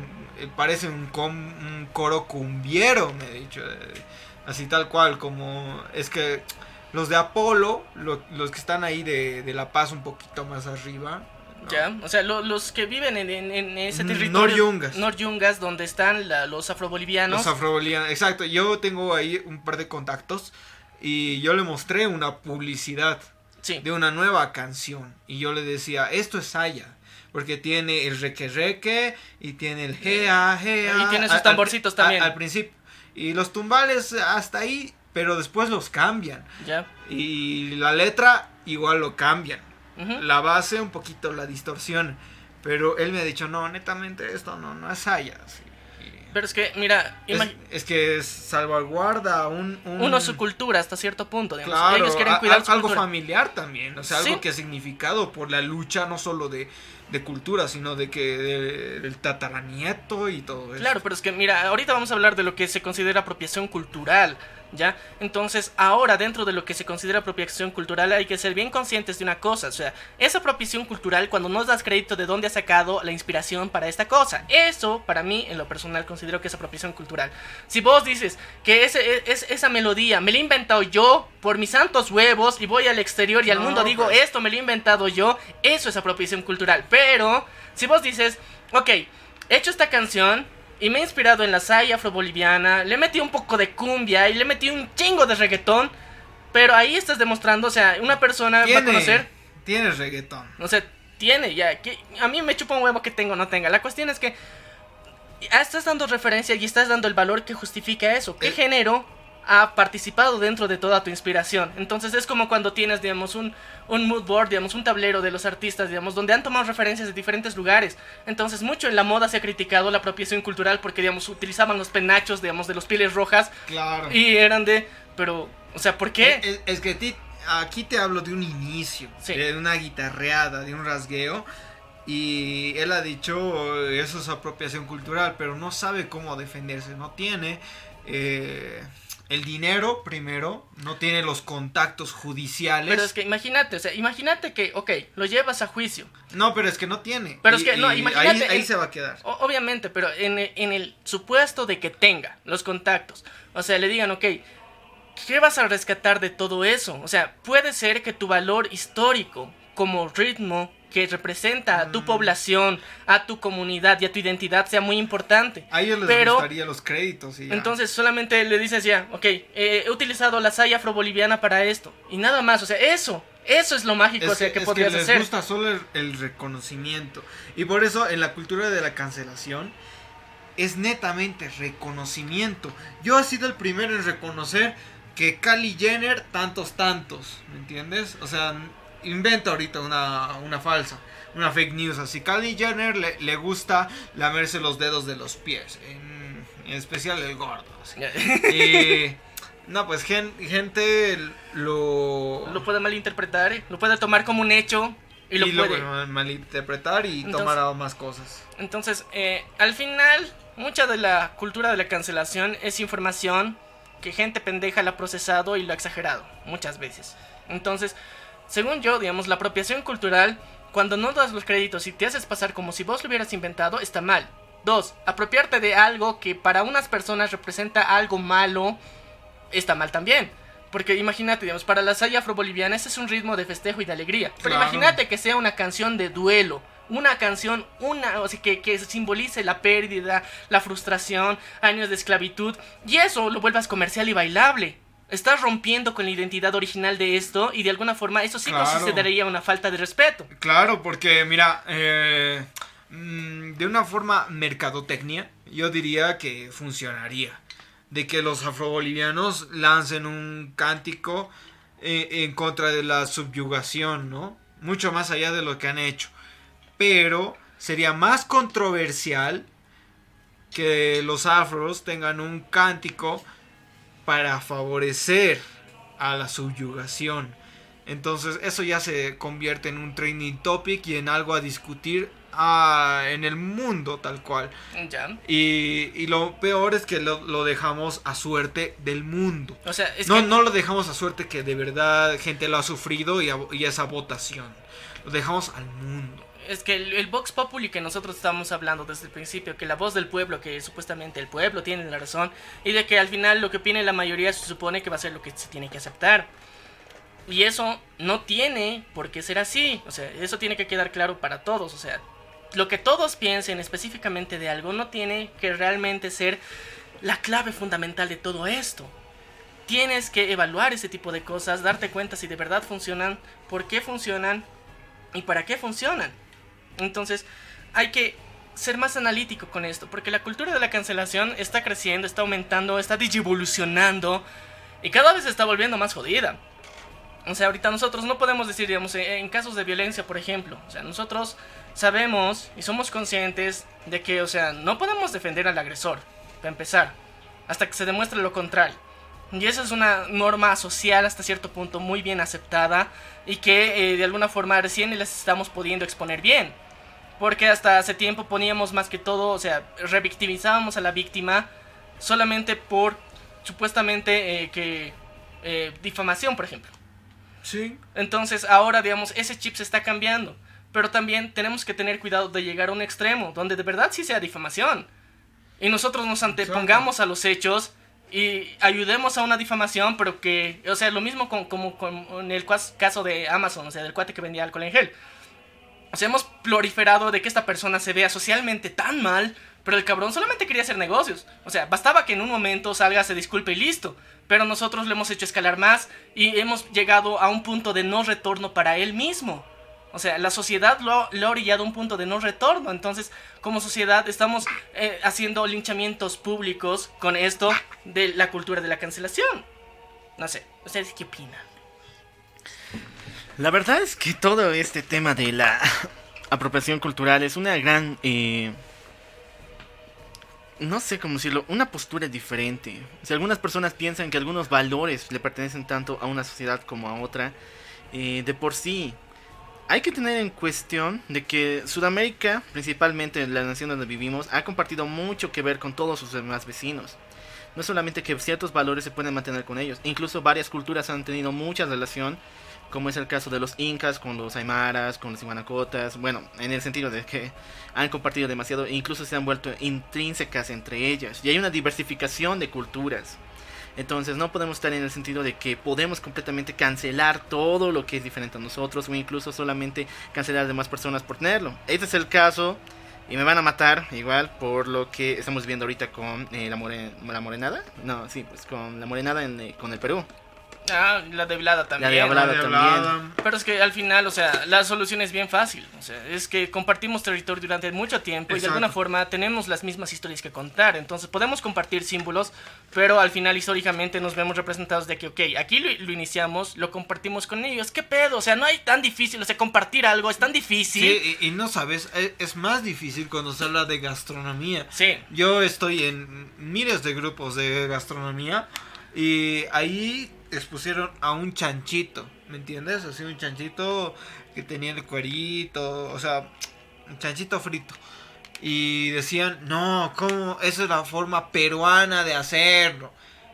O sea, y, y, yo en, Bolivia, o sea, yendo por Potosí, demás departamentos, igual me lo servía en el chanchito.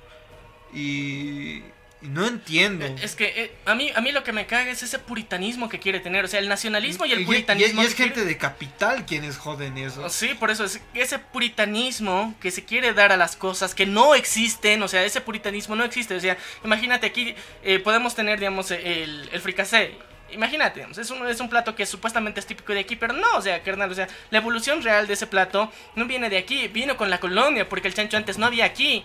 Entonces, o sea, sabemos que eso tiene un antecedente aún más largo que nos podemos debatir. Entonces, igual, el tango, ¿el tango es argentino? No, el tango es italiano hasta cierto punto. Entonces, ya ha habido una evolución de eso. Que ahora el tango represente a los argentinos es otra cosa. Pero entonces, ahorita siendo puritanos, no, el tango es 100% argentino, no, pues nos vamos hasta Italia y vamos hablando con ellos. Entonces, el, el simple hecho de aceptar de que estamos tan mezclados es más fácil, o sea, darnos cuenta de que aparte ni siquiera es aceptarlo, es la realidad.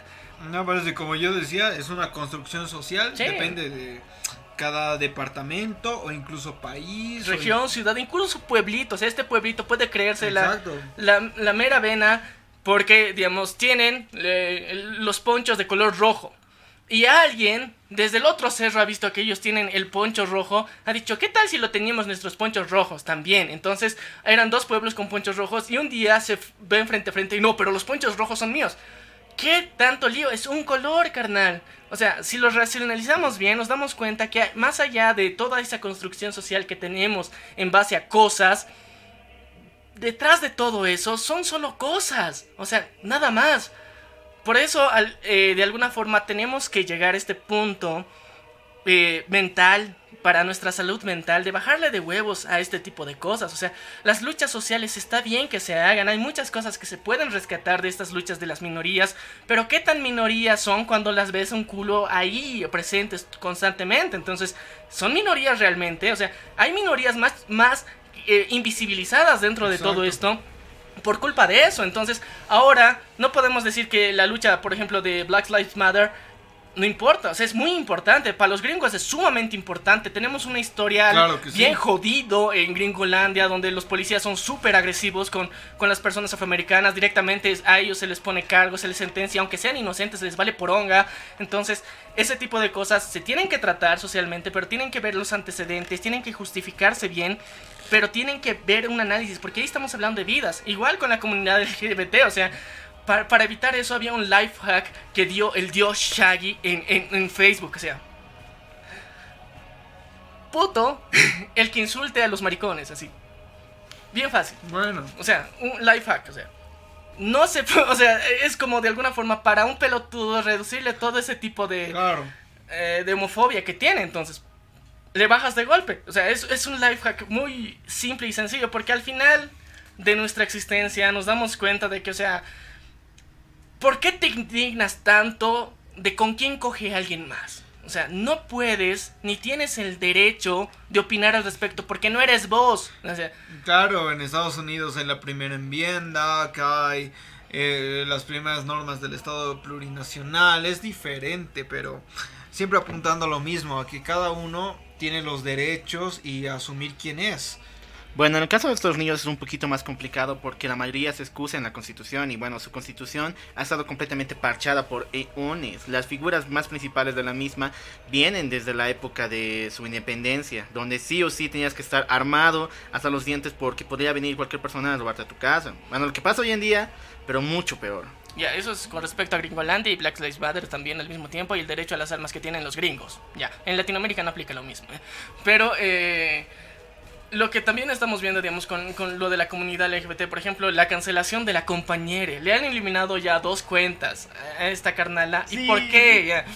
O sea, nosotros lo decimos felices porque esta pendeja, hasta cierto punto, o sea, está bien, puede ser no binaria y la hipotenusa que quiera hacer, no hay pedo pero has querido meterle tu nivel de inclusividad en cosas que no te corresponden en absoluto. ¿Sabes? Es que yo debo cortar inmediatamente porque me ha gustado la manera. O sea, eh, por más eh, explícita que haya sido y explosiva y decir. A, mí pero... no me molesta eso, honestamente. O sea, puedes hacerlo muy explosivo, puedes hacerlo hasta didáctico, como ella intentaba hacerlo. El pedo para mí ha sido que ella ha intentado ponerse y dar la voz de cosas que no sabía. O sea, no, y, enseñar el lenguaje de señas que tal cual eh, no tenía esos adjetivos, sí. ¿no ve? De él y ella, y, ella los ha tomado, bueno, o él. Ella se ha inventado, o sea, ella se, ha inventado. Se, ha inventado ella y dijo, esto es así, esto es así, esto es así.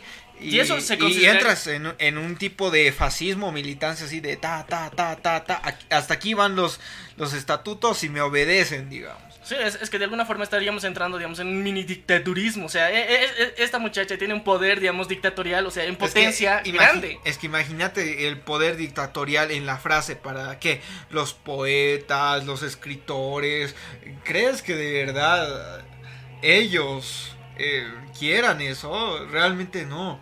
Si les da mucho dinero, yo creo que algunos escritores sí. Es que mira, por ejemplo... Pero otros es que para, por ejemplo, lo, del consenso, o sea, a mí honestamente los adjetivos, lo que, que las personas se ponen, o sea, los prefijos, los sustantivo, no me acuerdo qué putas es. ya. No, Pronombre. Pronombres, ya. pronombres es la puta madre, no. A ver, no. pronombre. Ya, los pronombres que las personas se ponen, a mí honestamente me chupa un huevo. Me dices que te diga como quieres que te diga, yo te voy a llamar así. Yo no tengo problema con eso. Y honestamente, en Latinoamérica tampoco nos podemos agarrar de la RAE porque nos hemos sido los primeros en violarla muchas veces, y de diferentes formas, y con cada modismo local que hay en cada país. O sea, la RAE nos chupa un huevo y ahorita defendernos con la RAE es una de las mayores pendejadas y actos de a- a tu contexto social porque lo has hecho muchas veces, voluntario o involuntariamente. Hay modismos locales que están violando la RAE, pero de alguna forma tú los has normalizado. O sea, lo mismo están haciendo ahorita con, con los pronombres. Entonces, yo en lo personal con los pronombres no tengo ningún problema. Eh, no me parece algo malo. Y de alguna forma he entendido que al final, o sea, ¿por qué tanto pedo con esto? Es porque de alguna forma eh, haces visible algo que de alguna forma mucho tiempo ha estado oculto para muchas personas. Porque muchas personas al final y al cabo, o sea, puedes no identificarte como hombre ni como mujer. O sea, también es válido. Hay muchas personas que biológicamente son hermafroditas. O sea, hay personas que biológicamente tienen los cromosomas tan mixtos que no hay un pronombre real para ellos, porque no son casos frecuentes. Y hay personas que simplemente quieren ser una especie de anónimos dentro de todo esto, es válido, o sea, yo no tengo ningún problema con eso. A mí el pedo ha sido que esta cabrona ha tenido ese, esa visibilidad de querer eh, imponer cosas por su propia voluntad sin llegar a un consenso. Entonces imagínate, si las personas del lenguaje de señas dicen, ok, nos vamos a reunir en una asamblea porque aparte el lenguaje de señas cambia de acuerdo al país. Pero imagínate, los de México que ella representaba, digamos, nos vamos a reunir en una convención nacional y vamos a empezar a poner pronombres a, nos- a nuestro lenguaje. ¿Qué les parece? Porque, o sea, e- en el lenguaje de señas no existen los pronombres, para empezar. Entonces, tenían que haber un consenso, decir, vamos a ponerlo así, no, No, no. pero es que en el mexicano mucho peor, porque todos se tratan de güey. Sean hombres o mujeres, eh, utilizan güey. Incluso el artículo, pues. el bueno, muchas personas le meten el artículo a sus nombres. ¿no? Y le dicen güey y que ahí no hay, no hay ningún problema. Si dicen que la es bisexual, pues ellos lo aplicaban desde hace mucho. O sea, para- ellos serían el lenguaje inclusivo primordial, primigenio, desde hace tan décadas. ¿eh? Claro, no, no es nada de lo que te digan eh, es- este tipo de influencias.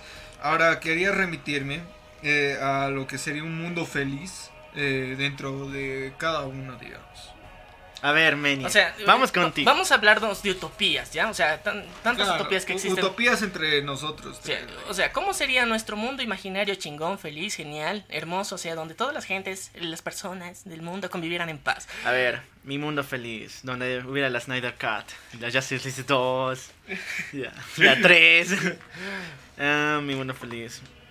No lo sé, es que es un poquito complicado hablar de una utopía como tal, pero lo que más desearía es que eh, todas las personas pudieran decir, o sea, de decir, que esto es, o sea, contradictorio, y mucho, pero podría decir lo que ellos sienten, lo que, pero, ¿cómo se llama?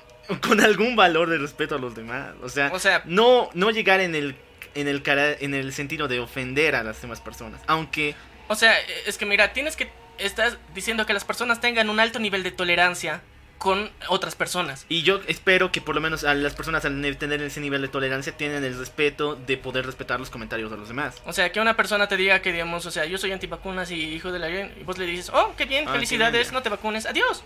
Y Sí. no... eh, Eso es una utopía muy rara que no existe, pero que sería hermoso. Sí, eh, a ver, la mía en un mundo feliz es que eh, se acepten en los puestos laborales, tal cual, sin, eh, Sin muñeca, eh, sin muñeca, ni, favoritismos, ni contactos. eh. ni contactos, ni favoritismos, ni juicios de valor. Esa era la palabra que quería agarrar.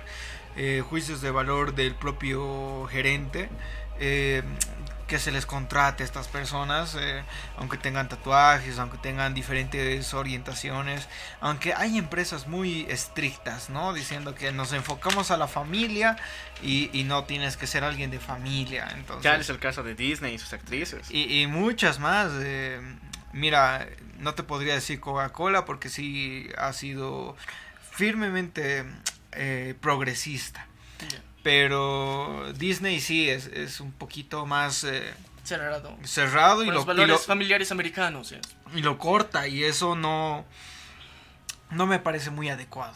También tenemos que reconocer que, o sea, el, el, formato de la familia también es una pendejada, porque, o sea, o sea, siendo latino sabemos que, o sea, eh, hay la típica de voy por los cigarrillos y jamás vuelven alguno de los padres, o sea, no siempre se aplica el padre o no siempre se aplica la madre.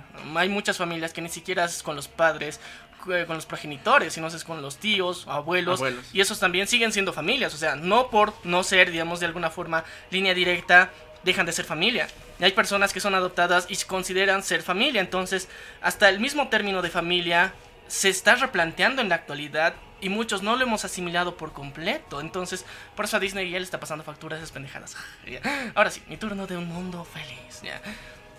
No sé, yo hasta cierto punto quisiera que las personas tomen una mayor conciencia de qué realmente consideran para ellos mismos que es importante porque las personas ahorita se han perdido mucho y se han ido bien lejos con lo que es de verdad importante. O sea, nosotros hemos generado, o sea, como, como, como especie, como humanidad, nuestros estratos sociales, la construcción social que hemos hecho, hemos inventado el dinero porque esa madre no existía, o sea, racionalmente no existe, nosotros lo hemos creado, lo hemos inventado, y que las personas lleguen a un punto donde se replanteen todo esto y vean si vale, vale la pena.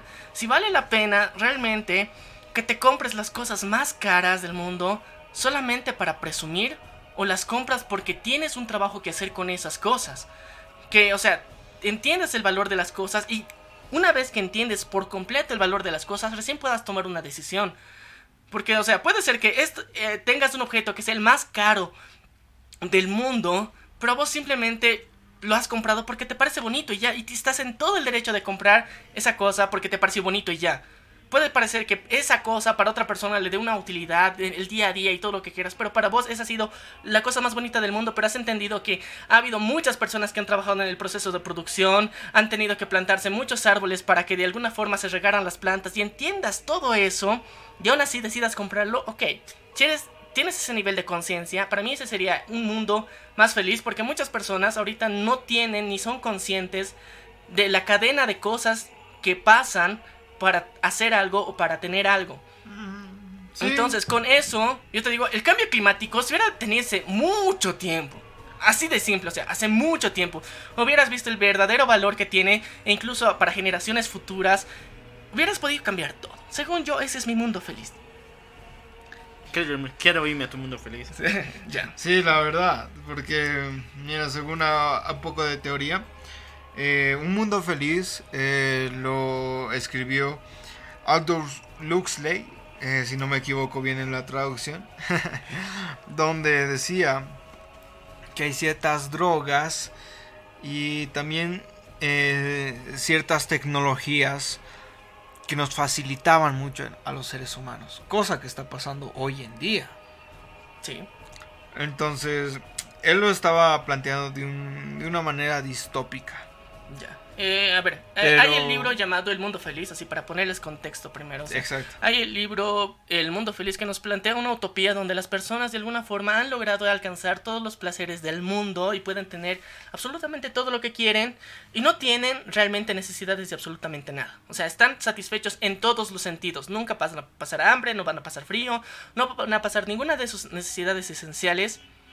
Pero el sentido del ser humano siempre está en romper ese tipo de cosas. O sea, se supone que en un mundo feliz ha llegado un punto la tecnología tan chingón en donde no hay excusas para que una persona no sea feliz. Te dan, o sea, ya comidito, incluso mascado, para que vos estés contento ni solamente tengas que tragar. La sociedad ha evolucionado tanto que todo lo tienes al alcance de tu mano. El pedo es que ahí hay un factor humano que se ha perdido. El factor humano de la autorrealización porque el valor de las cosas en el ser humano se dan por el esfuerzo. Mientras eh, en algún punto de, las, de tu vida hayas trabajado y hayas generado un esfuerzo para generar algo, ese objeto o esa cosa que hayas conseguido genera más valor para ti. Y ese valor que tienes para ti, la percepción del valor que tienes de esa cosa, es única para ti. Nadie más en el puto mundo se va a dar cuenta de que esa cosa tiene ese valor para ti. Nadie más que tú. Entonces esa parte es la que se supone que dentro del mundo feliz se ha perdido. el sentimiento de autorrealización, que es la cúspide de la pirámide de Maslow, donde te muestra supuestamente la- los niveles que tienes que construir Claro. para cada persona. Y cuando se supone que ya eres feliz, no tienes absolutamente ninguna necesidad, aún así te vas a sentir inconforme. Porque, aunque tengas todo, no lo has hecho tú mismo y no te has esforzado por hacerlo. Entonces el sentimiento de autorrealización te falta, estás ausente y sientes que tu vida hasta cierto punto, a pesar de tener todo, sigue siendo vacía. Y eso es lo que de alguna forma el motor humano de la tecnología, el cambio, de las construcciones, de la arquitectura y demás, siempre ha sido la realización personal. Y no solamente de uno, sino de la sociedad. Y eso es lo que nos ha llevado a evolucionar. Y entonces, si bien, primeramente tenemos que eh, encontrar la realización personal, que a veces es, es muy costoso, después de esa etapa está la evolución y la realización social. Porque cuando terminas de descubrirte a ti mismo, puedes darse cuenta que un montón de personas también ya se ha terminado de descubrir sí mismo, entonces van en búsqueda de un bien común. Y eso es técnicamente los cimientos reales, 100% no fake, de la sociedad que muchas veces hemos olvidado. Pero para poder construir una sociedad, tienes que estar bien tú. Y si no estás bien tú, y si no sabes por qué has hecho muchas cosas, ni cómo has llegado aquí, entonces, ¿cómo quieres avanzar a un futuro y unirte con otra gente que tampoco lo sabe? Entonces, por eso, hasta cierto punto, estamos generando nosotros mismos en la actualidad una distopía que se nos viene acercando, así tipo cyberpunk, así bien, bien chingona, ¿ya? Pero eh, de puto miedo también, porque de alguna forma el nivel de anarquía que va a tener, porque al final el nivel de egoísmo que van a surgir en las personas va a ser mayor. Porque de alguna forma nos estamos desvinculando socialmente de cosas que tal vez tendrían que mejorar. Pero de alguna forma con estas charlas nos incluso nos estamos sensibilizando de esas madres. Qué raro, o sea, el tema era la cultura de la cancelación, no superación personal. No, es que tiene mucho que ver, ¿sabes? Cuando la sociedad quiere superarse a sí misma, eh, se trata de conjunto. Eso es... Se un- deja el yo, pero es... es- deja el yo, exacto, Pero- y se convierte en masa. Sí, pero es que es, es lo importante, o sea, pa- primero, eh, dentro de la psicología también se habla de que tienes que descubrir el yo. O sea, eh, durante tu crecimiento, niñez, adolescencia y parte pequeña de la adultez, terminas de descubrir el yo. Ese sería en un mundo ideal, digamos. Terminas de descubrir el yo, quién eres, qué te gusta, qué quieres hacer, por qué lo haces, por qué tu familia lo quieres, o por qué tienes amigos, qué amigos tienes. O sea, todo eso tendría que te- terminar de descubrirse. Llegas al punto de la madurez donde estás en todos tus sentidos para cooperar socialmente y evolucionar en conjunto, sin descuidar al mismo tiempo el yo, porque ya lo tienes bien construido. Eso sería lo que idealmente debería pasar. Pero no. O sea, realmente hay muchas variables para impedir eso, pero ahorita yo siento que eh, esas mismas variables ya están eh, reemplazables, ya no son tan, tan importantes. Es que nos hacen sentir que no son tan importantes. Y a, a la vez eh, son importantes de algún modo, pero nosotros tenemos que saber diferenciar entre lo que es nuestra filosofía como sociedad civil, porque cuando tú eres un civil, así tal cual cumpliendo tus derechos y deberes de la... Dentro eh, de la sociedad. Sí, dentro del marco de la ley, ¿no? De Sí, pero la impuesta, política del Estado. eh. impuesta por la sociedad en la que te encuentres. Claro, a eso me iba. Eh, ahí asumes un rol y cuando mm, tú te das cuenta del rol y sabes qué es lo que te delimita, pues ahí estás conforme. Ya no, ya no hay algo que te pueda fastidiar realmente, porque tú sabes que está dentro de tu limitación el no asumir otros cargos más heavies. Ya, pero eso yo creo que también puede generar mediocridad dependiendo del caso de las personas. Es que O puede generar especialidad. Sí, o sea, en vez eh, es dos variables al mismo tiempo, entonces puede haber incluso una tercera. Que, que, que puede ser una especialidad mediocre. Ah, no mames. ya. Puede ser. Otras personas que digan, ok, o sea, este es el, mejor punto de mi vida Eh, y eh, estoy feliz. Es que en España incluso hay este carrera de eh, ¿qué se llama esto? Equidad de género o algo así. Ah, sí, sí, también en Argentina también han generado sí, ve- tutores de... Entonces, ah, eso se puede conservar como lo que decías. eh, la, la variante que era... ¿Reguladores sociales? No, no, no, la variante que era un poco más mediocre. Ah, especialista, digamos. eh, Especialista mediocre. Sí. Especialista mediocre. A mí me parece mucho de estas nuevas carreras que están apareciendo. Porque ese, es que la sociedad, o sea, de lo que ahorita supuestamente estamos evolucionando, ahorita esa carrera, digamos, de diversidad y, y demás cosas de, de género, van a ser un hecho. O sea, más adelante ya no van a ser una lucha, van a ser un hecho. Y según yo, o sea, eso ya se está dando. Y ahorita especializarte en eso puede ser una metida de pata enorme porque esta madre es un hecho. A- En adelante no, no va a haber necesidad de que alguien lo defienda.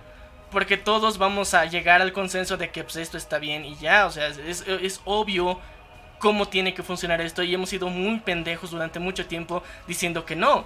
Entonces, cuando las todas las personas llegan en consenso, sí está bien. Entonces, estas personas que se han especializado en eso van a decir, ahora qué putas hago con mi vida. Todos dicen que esto está bien. Eso es lo malo. Mira, en un mundo feliz del libro de Aldous eh, Huxley, eh, él decía de la tecnología, de cómo iba a manejar nuestras propias, eh, nuestros propios asuntos eh, sociales o, o muy íntimos, cómo la, la tecnología incluso puede llegar a reproducir otros humanos. Y de ahí decía también que hay drogas. Y hay drogas que cambian el pensamiento. Y yo no, más, más que cuatro minutos para pensar, dije, no, eh, esto va referentemente a los antivacunas y a los que vacunan y esto que el otro, porque es así, es, es una percepción que ellos quieren agarrar como que droga y que les hace bien. Y estés del lado del otro, yo estoy felizmente vacunado pero es por criterio propio. En tanto hay otras personas. O sea, lo ha sido por criterio propio, no por presión social. claro. ¿Ves? O sea, es que hay mucha diferencia en eso, o sea, en que las personas se den cuenta de qué, están qué decisiones están tomando por su propia voluntad que por presión social. Claro, O sea, y- y- hasta incluso para encontrar parejas, las, Y- muchas personas, o sea, los ships que nosotros tanto jodemos de Claro. personas, personajes y X, lo que queremos que sean pareja, muchas personas realmente no encuentran a otra persona con la que están shipeando atractiva. Pero tanto les joden que dicen, pues tal vez sí, no, o sea, la Vox Populi ha hablado... E- Es que se autoconciben con la idea que ha dado el mayor. El, mo- ah, el mono mayor, ¿te Sí, acuerdas? el mundo mayor, ya. El mono mayor es un concepto que no sé si hemos creado aquí en La Venganza. No sé si alguien lo ha creado, pero aquí en La Venganza del Troll es que sigues a los patrones. Bueno, esto es estúpido, pero a veces hay comunidades, y me voy a disculpar a los otakus, que en sus comentarios, en la actitud en la que se comporten, se inmiscuyen y quieren imitar al cuate más raro del por sí. O sea, al, Al que cuate. cuate, al cuate más raro o al que más sabe, supuestamente, hasta Ujú. cierto punto. Entonces, por ejemplo, es lo que ahorita está pasando con Elon Musk. O sea, ahorita todos quieren imi- el- eh, imitar a Elon Musk, todos lo ven como un- una persona sabia, un gurú de todo el emprendimiento, de los negocios y todo eso. Y yo no quito que él haya tenido sus victorias y en todo esto, y que haya creado sus empresas y demás mamadas, pero tampoco ha sido tanto por su conocimiento, sino por muchas casualidades que le han ayudado a llegar a este lugar. Porque Claro. también ha tenido muchas empresas que han entrado en quiebra. Entonces, y, y muchos ingenieros de esas empresas que se han mo- movido a Tesla sí, y entonces... que han ayudado y que al han ayudado. del carro. Entonces al final nosotros ah, vemos a Elon Musk como la marca en sí, pero en sí por detrás hay un trabajo de un montón de ingenieros, de personas que han trabajado en un montón de áreas que no vamos a saber nunca sus nombres, pero han estado ahí. Y en sí Elon Musk no sabe nada, ni mierda de, de arquitectura, o sea, ni de ingeniería, no sabe un choto, pero él consigue a los mejores para que se lo hagan. Entonces ahí vemos otro tipo de, variables eh, de cómo percibimos la, la realidad, porque ahorita muchas personas, o sea, Internet entero hace lo que Elon Musk haga. O sea, así de boludos hemos llegado a ser. O sea, tenemos toda su información de este cabrón, de que en sí este no se, no se sabe de muchas cosas, no, no le sabe muy bien al 100% a la tecnología, pero aún así, por nuestros santos huevos, le tomamos en cuenta para las decisiones de tecnología. Entonces, imagínate el poder que nosotros le hemos dado a este cabrón. Porque nosotros le hemos dado ese poder. Él, eh, él no, lo tenía innato, sino nosotros le hemos dado ese poder. Este cabrón lo está utilizando para hacer una especulación bien jodida que muchos no se dan cuenta. Entonces, con base en eso, de alguna forma considero que es un momento así de replantearnos esa idea del mono mayor, del líder de opinión hasta cierto punto. Y o sea, a todos nuestros oyentes les, les invitamos a que... eh, puedan escuchar otros podcasts, o sea, que, que, sean igual de contenido geek, freak, otaku, porque es importante que ustedes conozcan otras visiones de este mismo universo, o sea, y vean con cuál se sienten más cómodos y creen, o sea, su propia versión, o sea, no se basen solamente en la nuestra, ni en la de alguna persona en específico, sino crean su propia versión de qué es lo que consideran, de qué es lo que creen, de por qué creen que se están haciendo las cosas. Nosotros aquí les lanzamos teorías bien locas porque así es que es como lo pensamos, pero eso no necesariamente representa la realidad y nosotros se los decimos. Entonces, también es una llamada de atención para que nuestros oyentes busquen. O sea, nosotros tenemos a nuestros queridos amigos de la Pop que pueden escucharles también en iVoox. Eh, a, nuestros queridos amigos de eh, Life Anime Bot también. No, incluso tenemos las amigas de. Abbas Podcast también. Entonces, o sea, hay muchas personas que están creando constantemente contenido en internet con, con referencia a estos temas pero consideramos que nosotros estamos trayendo esta versión del contenido y nos gusta hacerlo, pero ustedes están en el poder de elegir y buscar otras referencias para generar su propio criterio. O sea, en la actualidad, la información que obtenemos y la información que damos es un conjunto de información que nosotros de alguna forma hemos filtrado y se las damos a ustedes. Y puede ser que en muchos sentidos estemos hemos llegado a estar equivocados muchas veces y en su momento hemos pedido disculpas si es que ha sido así. Porque sabemos y somos conscientes de que no somos perfectos y tampoco somos insiders, ¿ya? Y no tenemos toda la verdad absoluta de todas las cosas. Pero hasta donde pudimos. Pero hasta donde pudimos lo hicimos chingón. Y, con huevos y con toda la energía que podamos mantenerla. O sea, lo vamos a seguir haciendo. Pero en ustedes está también la idea de seguir un contenido o no. Por ejemplo, muchos eh, reniegan con TikTok y es chistoso porque reniegan del contenido que les sale. Cabrón, ese contenido que te sale en TikTok es el que te llama la atención, pero tú no lo sabes y tú no lo aceptas, porque el algoritmo aprende de vos. Con lo que más interactúes, con lo que más pase tiempo, eso te va a mostrar. Te va construyendo. Entonces, eh, ahorita, fíjense su feed de Instagram, por ejemplo, digamos, en el sector de búsquedas, todas las imágenes que les parezcan ahí son relacionadas a cosas que ustedes anteriormente han eh, reaccionado con un me gusta, lo han compartido, lo han comentado. Lo mismo en TikTok, o sea, todo lo que les aparece en su feed es en relación a cosas con las que han interactuado, han guardado, han compartido, se han indignado.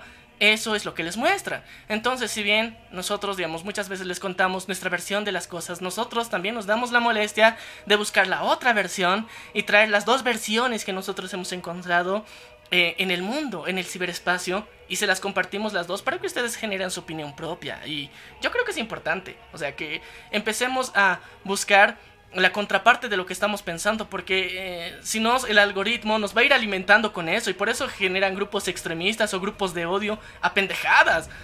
O sea, el racismo sí se ha nutrido durante los últimos años por personas antirracistas que comparten contenido antirracista y el algoritmo que no sabe ni puta idea de ética ni lógica ni nada de esto, simplemente él aprende por que las personas les gusta interactuar con esto, entonces sigue compartiendo ese contenido a la persona y le sigue mostrando. Es así de simple. Entonces, eh, dense cuenta y háganse una mini evaluación entrando a su feed de, Instagram y al, de al de TikTok, que son los que ahorita más fácil te muestran en sí con lo que más has interactuado. Sí, y también vean eh, cuáles son las cosas que les gustan, cuáles son eh, realmente el feed que ustedes quieren recibir. ¿Es realmente el que están apoyando? Porque yo sé que pueden apoyar con un like, corazón. O sea, sí, tienen diferentes tipos de interacción y cada una tiene un valor diferente para el algoritmo. Exacto, pero ustedes tienen que estar conscientes de que tienen que apoyar, no solo porque les pareció chistoso ponerle ahí el corazón o el like, sino que realmente analizarlo, porque de ahí el, algoritmo se construye y te da pues determinadas eh, carpetas de portafolios de videos. Sí, porque ahorita al menos yo, digamos, un, un life hack que yo tengo, o sea, de repente a veces me obsesiono con un tema, entonces busco mucha información, pero no necesariamente estoy a favor de ese tema o a favor de ese punto de vista. Solamente quiero conocer las diferentes perspectivas. O sea, de un día al otro puedo cambiar mi, punto de vista y cambiar lo que estoy buscando en mi feed. Entonces me aparecen otras cosas completamente diferentes. Entonces, al menos mi feed es bien raro porque hay cosas que no salen, o sea, bajo una misma lógica. O sea, se mezclan cosas, se mezclan temas porque el algoritmo no sabe por fin que me va a llamar la atención. Entonces ahí te das cuenta y ahí puedes tener puntos de vista diversos sobre cualquier tema. O sea, si no te importa el acontecer noticioso, porque los medios de comunicación actualmente son una mierda en cualquier país, eh, los públicos sobre todo son una reverenda mierda porque eh, son sensacionalistas, simplemente buscan que tengas miedo, que estés muy atento a la, a la televisión, que de alguna forma transmitirte inseguridad que a mí me caga que estén haciendo eso, que exageran historias, revictimizan a personas que no se merecen, que de verdad están en una situación difícil, solamente por atraer la atención y la mirada de las personas que de alguna forma miren con lástima ese tipo de cosas. Para mí, yo los medios de comunicación de, tradicionales los he dejado atrás hace mucho, se los he dicho hace episodios anteriores, pero ustedes si lo siguen consumiendo, piénsenlo dos veces. Y ahorita pueden reconfigurar ese algoritmo que tienen. Incluso en YouTube, o sea, en las sugerencias que te dan es de acuerdo a lo que has eh, reaccionado. Entonces, si no te gusta lo que te está mostrando, es técnicamente lo que YouTube cree que te gusta. Entonces, hazte un, análisis crítico de esa mierda. O sea, es, está potente. Eh, hay alguien que te está juzgando. O sea, de acuerdo a esas cosas. O sea, y hay un patrón, o sea, hasta la misma publicidad que te llega es de acuerdo a esos patrones de conducta. Eh, y ahorita están siendo vilmente usados en todo lado. Entonces, sé más consciente de este tipo de cosas. Y, y no, no, no, no llegues a estos extremismos que la cultura de la cancelación está llegando de e indignarse por todo sin hacer un análisis crítico y racional de la situación. Porque está bien que levantemos la voz ante ciertas cosas que de verdad son eh, que nos muestran injusticia, que se pueden hacer cambios reales. Está bien que levantemos la voz, está bien que hagamos los cambios, está bien que mucha gente se sume a esto, pero está bien también ponernos una pausa, un freno, desacelerar un ratito y decir, está bien hasta dónde estamos llegando, porque ahorita creo que le hemos cedido el mando a un pendejo que ahorita lo quiere utilizar para campaña electoral.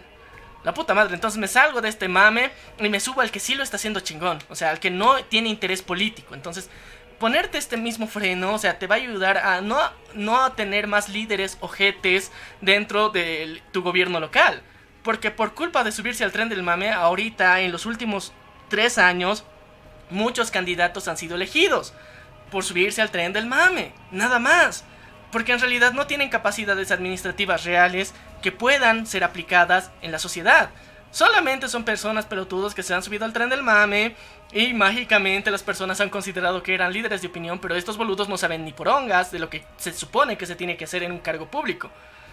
Y así muchos han llegado al poder, entonces no te dejes arrastrar por estas olas así porque sí. Si te vas a subir, sé consciente de que tú la estás surfeando, no te la están surfeando encima de ti, o sea, ten el control de ese tipo de cosas, porque no puedes dejarte, o sea, guiar por ese tipo de pendejadas. eso es lo que nos está llevando a esta polarización que les decía al principio para el capitalismo, porque la polarización solamente nos está dando dos alternativas.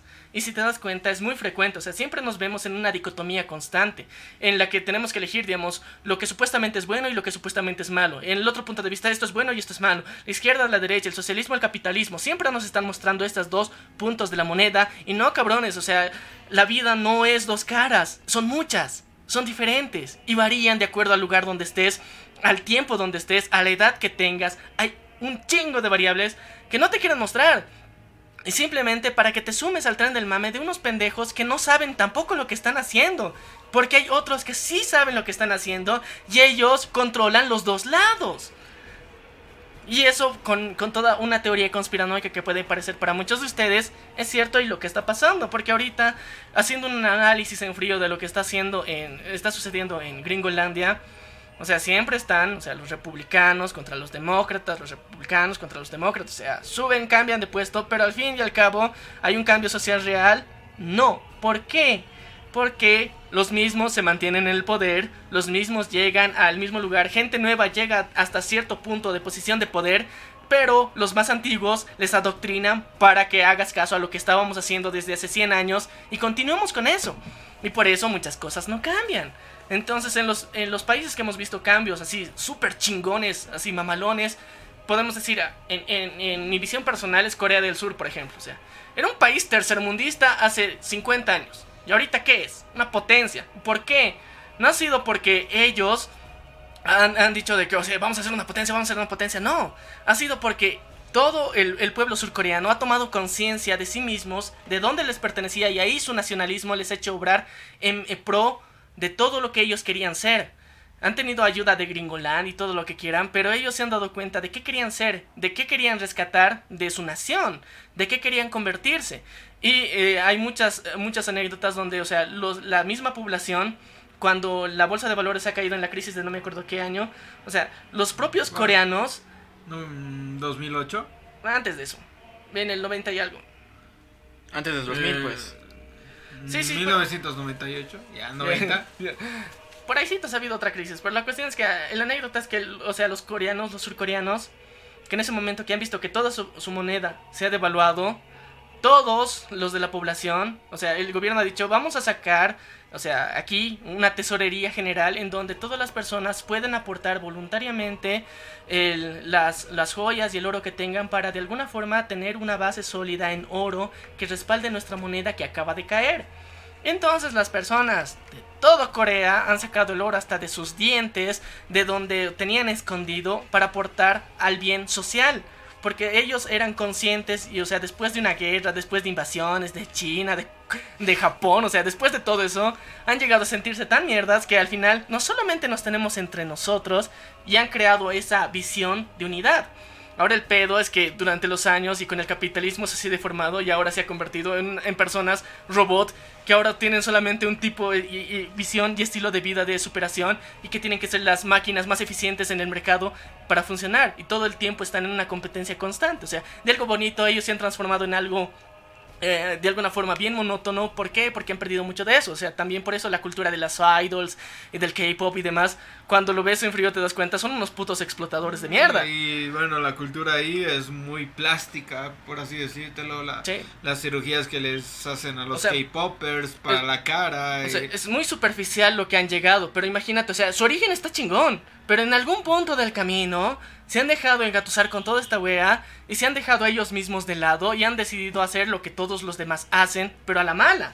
Entonces, hay muchas cosas que así, históricamente podemos ver que ha habido cambios culturales y evoluciones positivas en todo esto. O sea, de que es posible, es posible. Ya tenemos ejemplos buenos de cosas y cambios que se pueden hacer, pero seguir en que nos están jodiendo de que no sé, el socialismo, el capitalismo todo el tiempo. Hay muchas alternativas intermedias, hay muchas alternativas que no tienen nada que ver con eso también. Y darse la molestia de buscarlas tal vez puede ser algo que te dé flojera, pero te va a abrir la posibilidad de que hay muchas cosas y que el juego del poder no solamente es entre estas dos cosas como nos quieren hacer creer, sino hay más opciones, más oportunidades, lo mismo para las profesiones, para las carreras universitarias, para la educación, siempre nos tratan de cerrar entre dos cosas, o sea, tratan de, simplificarlo tanto porque en la realidad los seres humanos no somos tan simples como nos quieren hacer creer, somos muy complejos y aceptar esa complejidad y trabajar en esa complejidad es lo difícil. Así que yo creo que eso es lo que deberíamos buscar hacer en todo esto. Y no sé chicos, ¿quieren decir algo? Porque ya me he dado mi speech y ya, ya, ya creo que ya es tarde. Ya, demasiado bonito. Sí. Yo quería decirte que bajo cada influencer que lo mencionaste y cada comunidad también hay seguidores, ¿no? Ahorita Instagram hizo un- una reforma en la que ya no los llamas eh, amigos, sino simplemente Seguidores. Seguidores. seguidores, claramente. Y, y ya me di cuenta eh, que estamos eh, entrando en eso, digamos, de que ya no te puedes involucrar del todo como ser mi amigo y ya solo vas a ser mi seguidor. Entonces, de alguna forma nos estamos distanciando incluso Y- con esto. Claro, y luego Instagram también está haciendo la mm, reforma para que sean eh, followers, pero con paga. With pay. ahí. Sí, pero igual, o sea, dentro de eso tal vez ahí lo más rarito y exclusivo son los close friends, o sea, los amigos cerrados. como Exacto. Que, pero, eh, o sea, es, es un cambio muy sugerente porque, o sea, la única plataforma en la que tienes amigos es Facebook de momento, o sea, o Sí, BK, ya, pero... Porque eh, después Instagram mutado solo a seguidores. Y es lo jodido, o sea... Nos eh, estamos distanciando entre personas. en- más que todo entre personas y en la cognición que tienen las palabras. Porque ahí amigo ya no es tan significante como seguidor. De hecho, ese es un punto muy clave. Le hemos dado un valor muy eh, por encima de la amistad al seguidor. Si bien con el amigo podemos compartir sentimientos y situaciones, llega un punto donde te sientes mucho más importante si tienes seguidores, ya que eso representa un nivel de estatus e incluso un gusto contigo mismo. Entonces te sientes que aunque tengas amigos, es más valioso tener seguidores, porque esto se refleja en tu estilo de vida supuestamente. y se supone que también la cantidad de seguidores te representa de alguna forma un estatus virtual que tienes, o sea, porque eso no es real. Claro, no, no. O sea, puedes tener un chingo de seguidores y realmente tener, o sea, nadie que te conozca en tu país siquiera. o sea, Y hay No, pues, personas y- que y aún al- con eso están contentas. no, pero aún así hablando de la cultura de la cancelación, ¿cuántos te van a respaldar de eso? O sea, igual. mm, Nadie al final, o sea, solamente Sí. querían el chismecito de tu vida. Puede Exacto. ser. Entonces, eh, el que nos estemos distanciando tanto entre, entre personas también es un problema, porque, o sea, unidos somos fuertes, siempre esas han sido las consignas revolucionarias esas, o sea, como Vox Populi también siempre hemos sido eh, la idea de que unidos siempre somos fuertes, pero el nivel de distanciamiento que estamos generando ahora es de, ok, te conozco y ya, o sea, no puedes eh, no crees necesario entablar una relación real eh, de cercanía, de proximidad con las otras personas. Simplemente es un número, una cifra más dentro de tu metavida. ¿ya? E- exactamente, mira cómo le, le pasó a. Eh, ¿Qué se llama este man? Un trapero, eh, no sé si es Travis Scott, que en su concierto ahí que iba a hacer con Bad Bunny y Drake, eh, murieron tres personas. ah, sí, sí. ¿no ve? Y, y solo se le culpa directamente al rapero. Y no es así, pues se tiene que culpar a la organización, a los cuerpos de seguridad, a todos ellos, pero no estamos en una evolución así de pensamiento. Decimos, ah, mira, ha sido el evento de tal, entonces es tal su culpa. Sí, pero no, para- no es del, de la organización de eventos. Entonces es que a veces es quien da la cara al mismo tiempo. O sea, la cara mayor de todo ese evento era Travis Scott. Entonces a, a él le han tomado del puerquito. Pero también hay que ser conscientes de que Travis Scott también estaba llamando a la gente hacia adelante para que todos se mueran también. Entonces, o sea, O sea, él, para él- que- él ha, ha tenido sus errores también. Pero Claro. no es el único responsable dentro de todo eso. ¿ya? Claro, es diferente. Yo lo que me quería ir es que, como Spider-Man, ¿no? Un poder conlleva una gran responsabilidad. Un gran poder conlleva una gran responsabilidad. Exactamente, entonces si tienes un gran seguidor, ya es una responsabilidad tuya.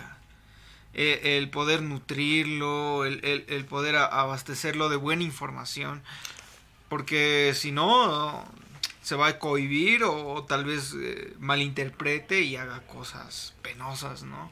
O sea, imagínense, digamos, alguien que malinterprete, digamos, un algo que puede ser que para la persona, o sea, la persona líder de opinión en este caso, no era 100% cierto y era un chiste, y una persona que no sabe diferenciar entre los chistes y el sarcasmo, digamos, eh, lo toma como algo cierto y hace algo. Entonces, ese tipo de malinterpretaciones del lenguaje incluso se pueden dar y se han dado, ya es lo peor. Entonces, aún así no tenemos eh, de alguna forma conciencia de esa responsabilidad que tenemos que tener. Tanto como audiencia de ser conscientes de que este cabrón se puede equivocar y no por eso se acaba el mundo. Y que al mismo tiempo hay muchas personas también que pueden tener otra opinión. Y también como persona que se considera líder de opinión que tienes que ser consciente de lo que estás diciendo. Claro, o sea, tienes que ser bien consciente porque tienes que saber el, el impacto. El impacto, exactamente. Yo, de- yo iba a decir algo más poético, como que los aleteos de mariposa que iban a desencadenar lo El- trágico. El efecto mariposa. Exacto. Guiño, guiño. Donde algo mínimo que tú hagas puede desencadenar algo realmente jodido y catastrófico.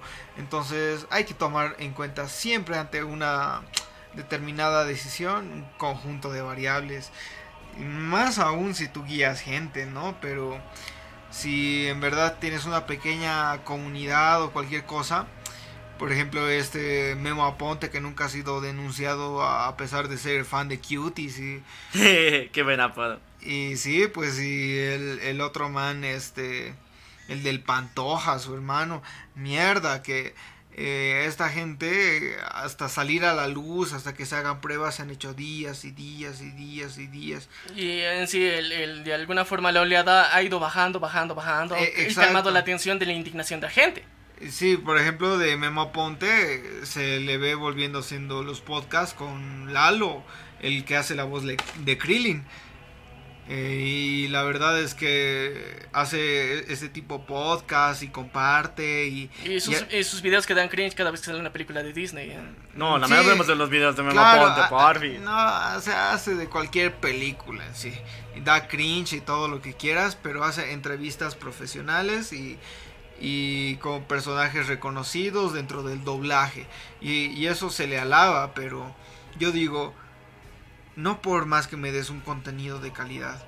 Un contenido family friendly, por así decir, con los disfraces furries que tiene eh, en cada cosa, ¿no? Dora el Explorador, Space Jam y etcétera.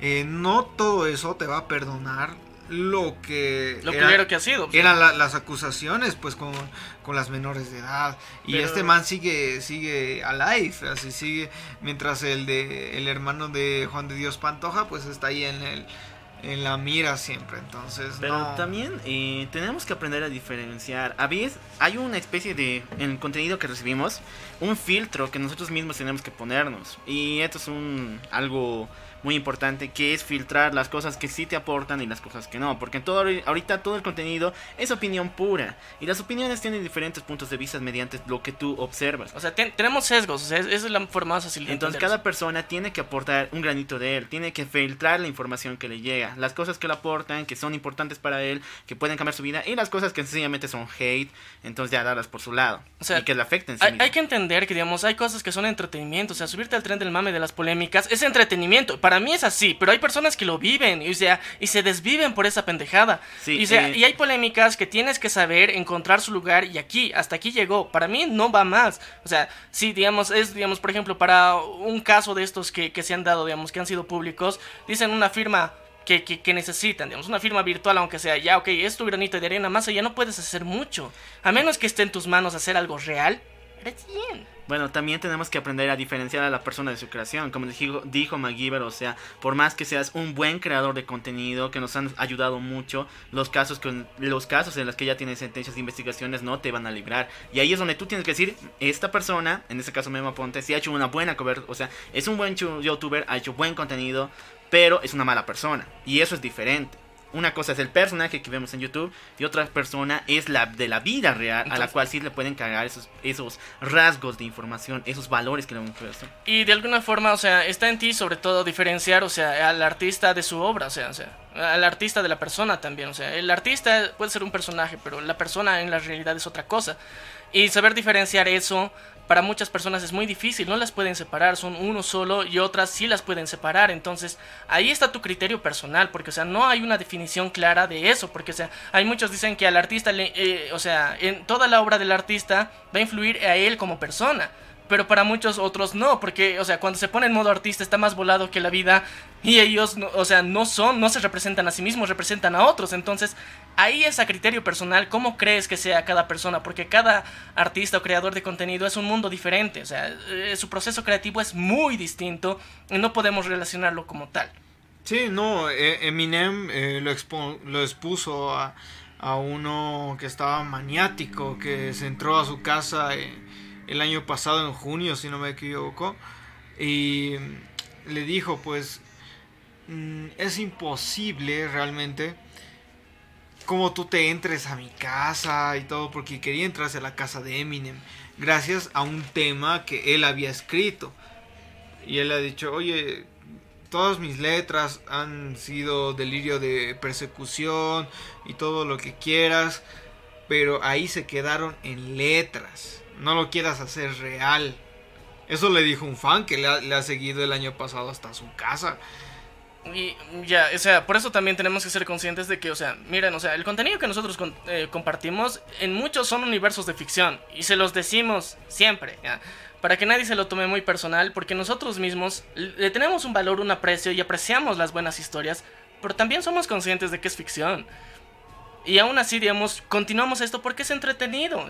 Y, esa es la base de eso. Pero mientras tanto, con otro tipo de arte, hay otro tipo de observaciones que se pueden realizar. O sea, y hay tantos diversos tipos de artista incluso. Entonces, para mí, por eso, o sea, esta decisión personal y evaluación independiente de cada artista, porque no podemos generalizar de todos los artistas, o sea, son iguales que su obra como persona, o sea, representan lo mismo, no, son variantes incluso, son personajes que se han creado, que existen en la ficción y no son reales. Pero estamos en una sociedad real y nosotros lo que estamos haciendo y lo que la justicia y la ley y la sociedad va a juzgar es a la persona, no a su arte. Eso, bien dicho. Es que estamos siempre en, un sistema constructivista. Em, por ejemplo, en la lucha libre siempre tenía un keyframe en el que había un face y un heel. Sí. Eh, el, carita, así el face, era el héroe. La roca. Y Stone Cold Steve Austin era pues el, heel. ¿no? El odiado, así. Pero aún así simpatizaba con cierto targets. Eh, de personas, cierto público, le, le, gustaba más, o sea, Stone Cold que La Roca. Con, sus cervezas, a que La Roca que esté ahí con la compañía. Ahora, me refiero, si estuviéramos viviendo totalmente en un K-frame, así como en la lucha libre, en, un libreto, que en parte es realidad y en parte es guionado. ¿Entiendes? Está guionado y en parte es realidad y tú tienes que saber improvisarlo. Entonces... Y también darte cuenta de en cuál estás y saber diferenciar qué de verdad es mame y qué de verdad es cierto. O sea, y eso es tu responsabilidad, no puedes culpar a otros por eso, esa es tu responsabilidad individual. De hecho, eso, eso en la lucha libre se queda con los faces y, los heels. Por ejemplo, ahí... Eh, o sea, el malo va con el bueno y le dice, te voy a aplicar tal movimiento, esto va a conmocionar a la multitud, van a decir, ah, The Rock, The Rock. ¿No ve? y, cuando ya de Stone Cold le dé la paralizadora, van a decir, ah, entonces... O sea, quedan entre ellos. todo está pactado, digamos, en la lucha libre de la WWE sobre todo, o sea, todo está pactado. Exacto, y, no, o sea, por eso di ese ejemplo, no doy eh, a la mísera duda de que esté pactado también lo que es cancelable de lo que se debe cancelar. O sea, porque ahorita eh, nos subimos al tren del mame, por eso hay cosas que a propósito lo ponen en el tren del mame, porque sí, pero no se merecen estar ahí, porque no necesitan estar en el tren del mame. Pero hay cosas que de verdad tendrían que ponerse eh, eh, ante el público y de verdad ponerse a analizar y evaluar. Y no echar juicios de pendejadas, por ejemplo, a Batwoman, o sea, empezar a criticar a la actriz pero hay otros temas más jodidos que de verdad tendrías que estar poniendo ese interés que le estás tirando hate a esa pendeja. O sea, hay muchas cosas que de alguna forma empezar a priorizar realmente lo importante para nosotros y si de verdad estamos haciendo algo positivo, porque como sociedad tenemos mucho poder. Hemos generado estándares de muchas cosas y los vamos a seguir generando en un futuro, pero esta vez seremos más racionales y lo haremos chingón y lo haremos buenos, de verdad para todos. Exactamente. Y bueno muchachos, este gran debate se ha cerrado por el día de hoy. Hay varios puntos que ustedes pueden acordar. Y si les gustó alguno o si quieren un poquito más de explicación, déjenlo aquí abajo en los comentarios. O cuéntenos su punto de vista de cualquiera de estas cosas. ¿Qué les ha pasado? ¿Qué, ¿Qué, qué, opinan? ¿Quién estaba más volado? ¿Quién? No sé, o sea, cualquier cosa de por ahí que se les haya ocurrido, observación, aclaración que necesiten, déjenla en comentarios. Nosotros vamos a estar felices de Y bueno, también quiero pedir agradecer a MacGyver aquí por su presencia, por acompañarnos el día de hoy. Ahora sí, hermano, da una pequeña despedida y algún, bueno, saludo o consejito para aquellos muchachos que ahorita están depresivos y muy temblando en la cama. Sí, porque les dimos una charla, un speech motivacional y existencial bien jodido. Bien intenso. Sí, bien intenso. Eh. La verdad es que, que todo el contenido sea de provecho, que siempre hagan funcionar su cerebro, que no se, se, crean lo que se diga en este podcast, siempre averigüen, averigüen y las referencias que les dimos, pues igual las averigüen y tomen su propio criterio, porque realmente no me sirve de nada que, que sean un seguidor más, ¿me entienden? Wow, esa me encantó. Y bueno, e, esa fue brutal, chicos. Yo soy el cual y yo soy Menia. Y esto es la venganza del troll. Nos vemos a la próxima.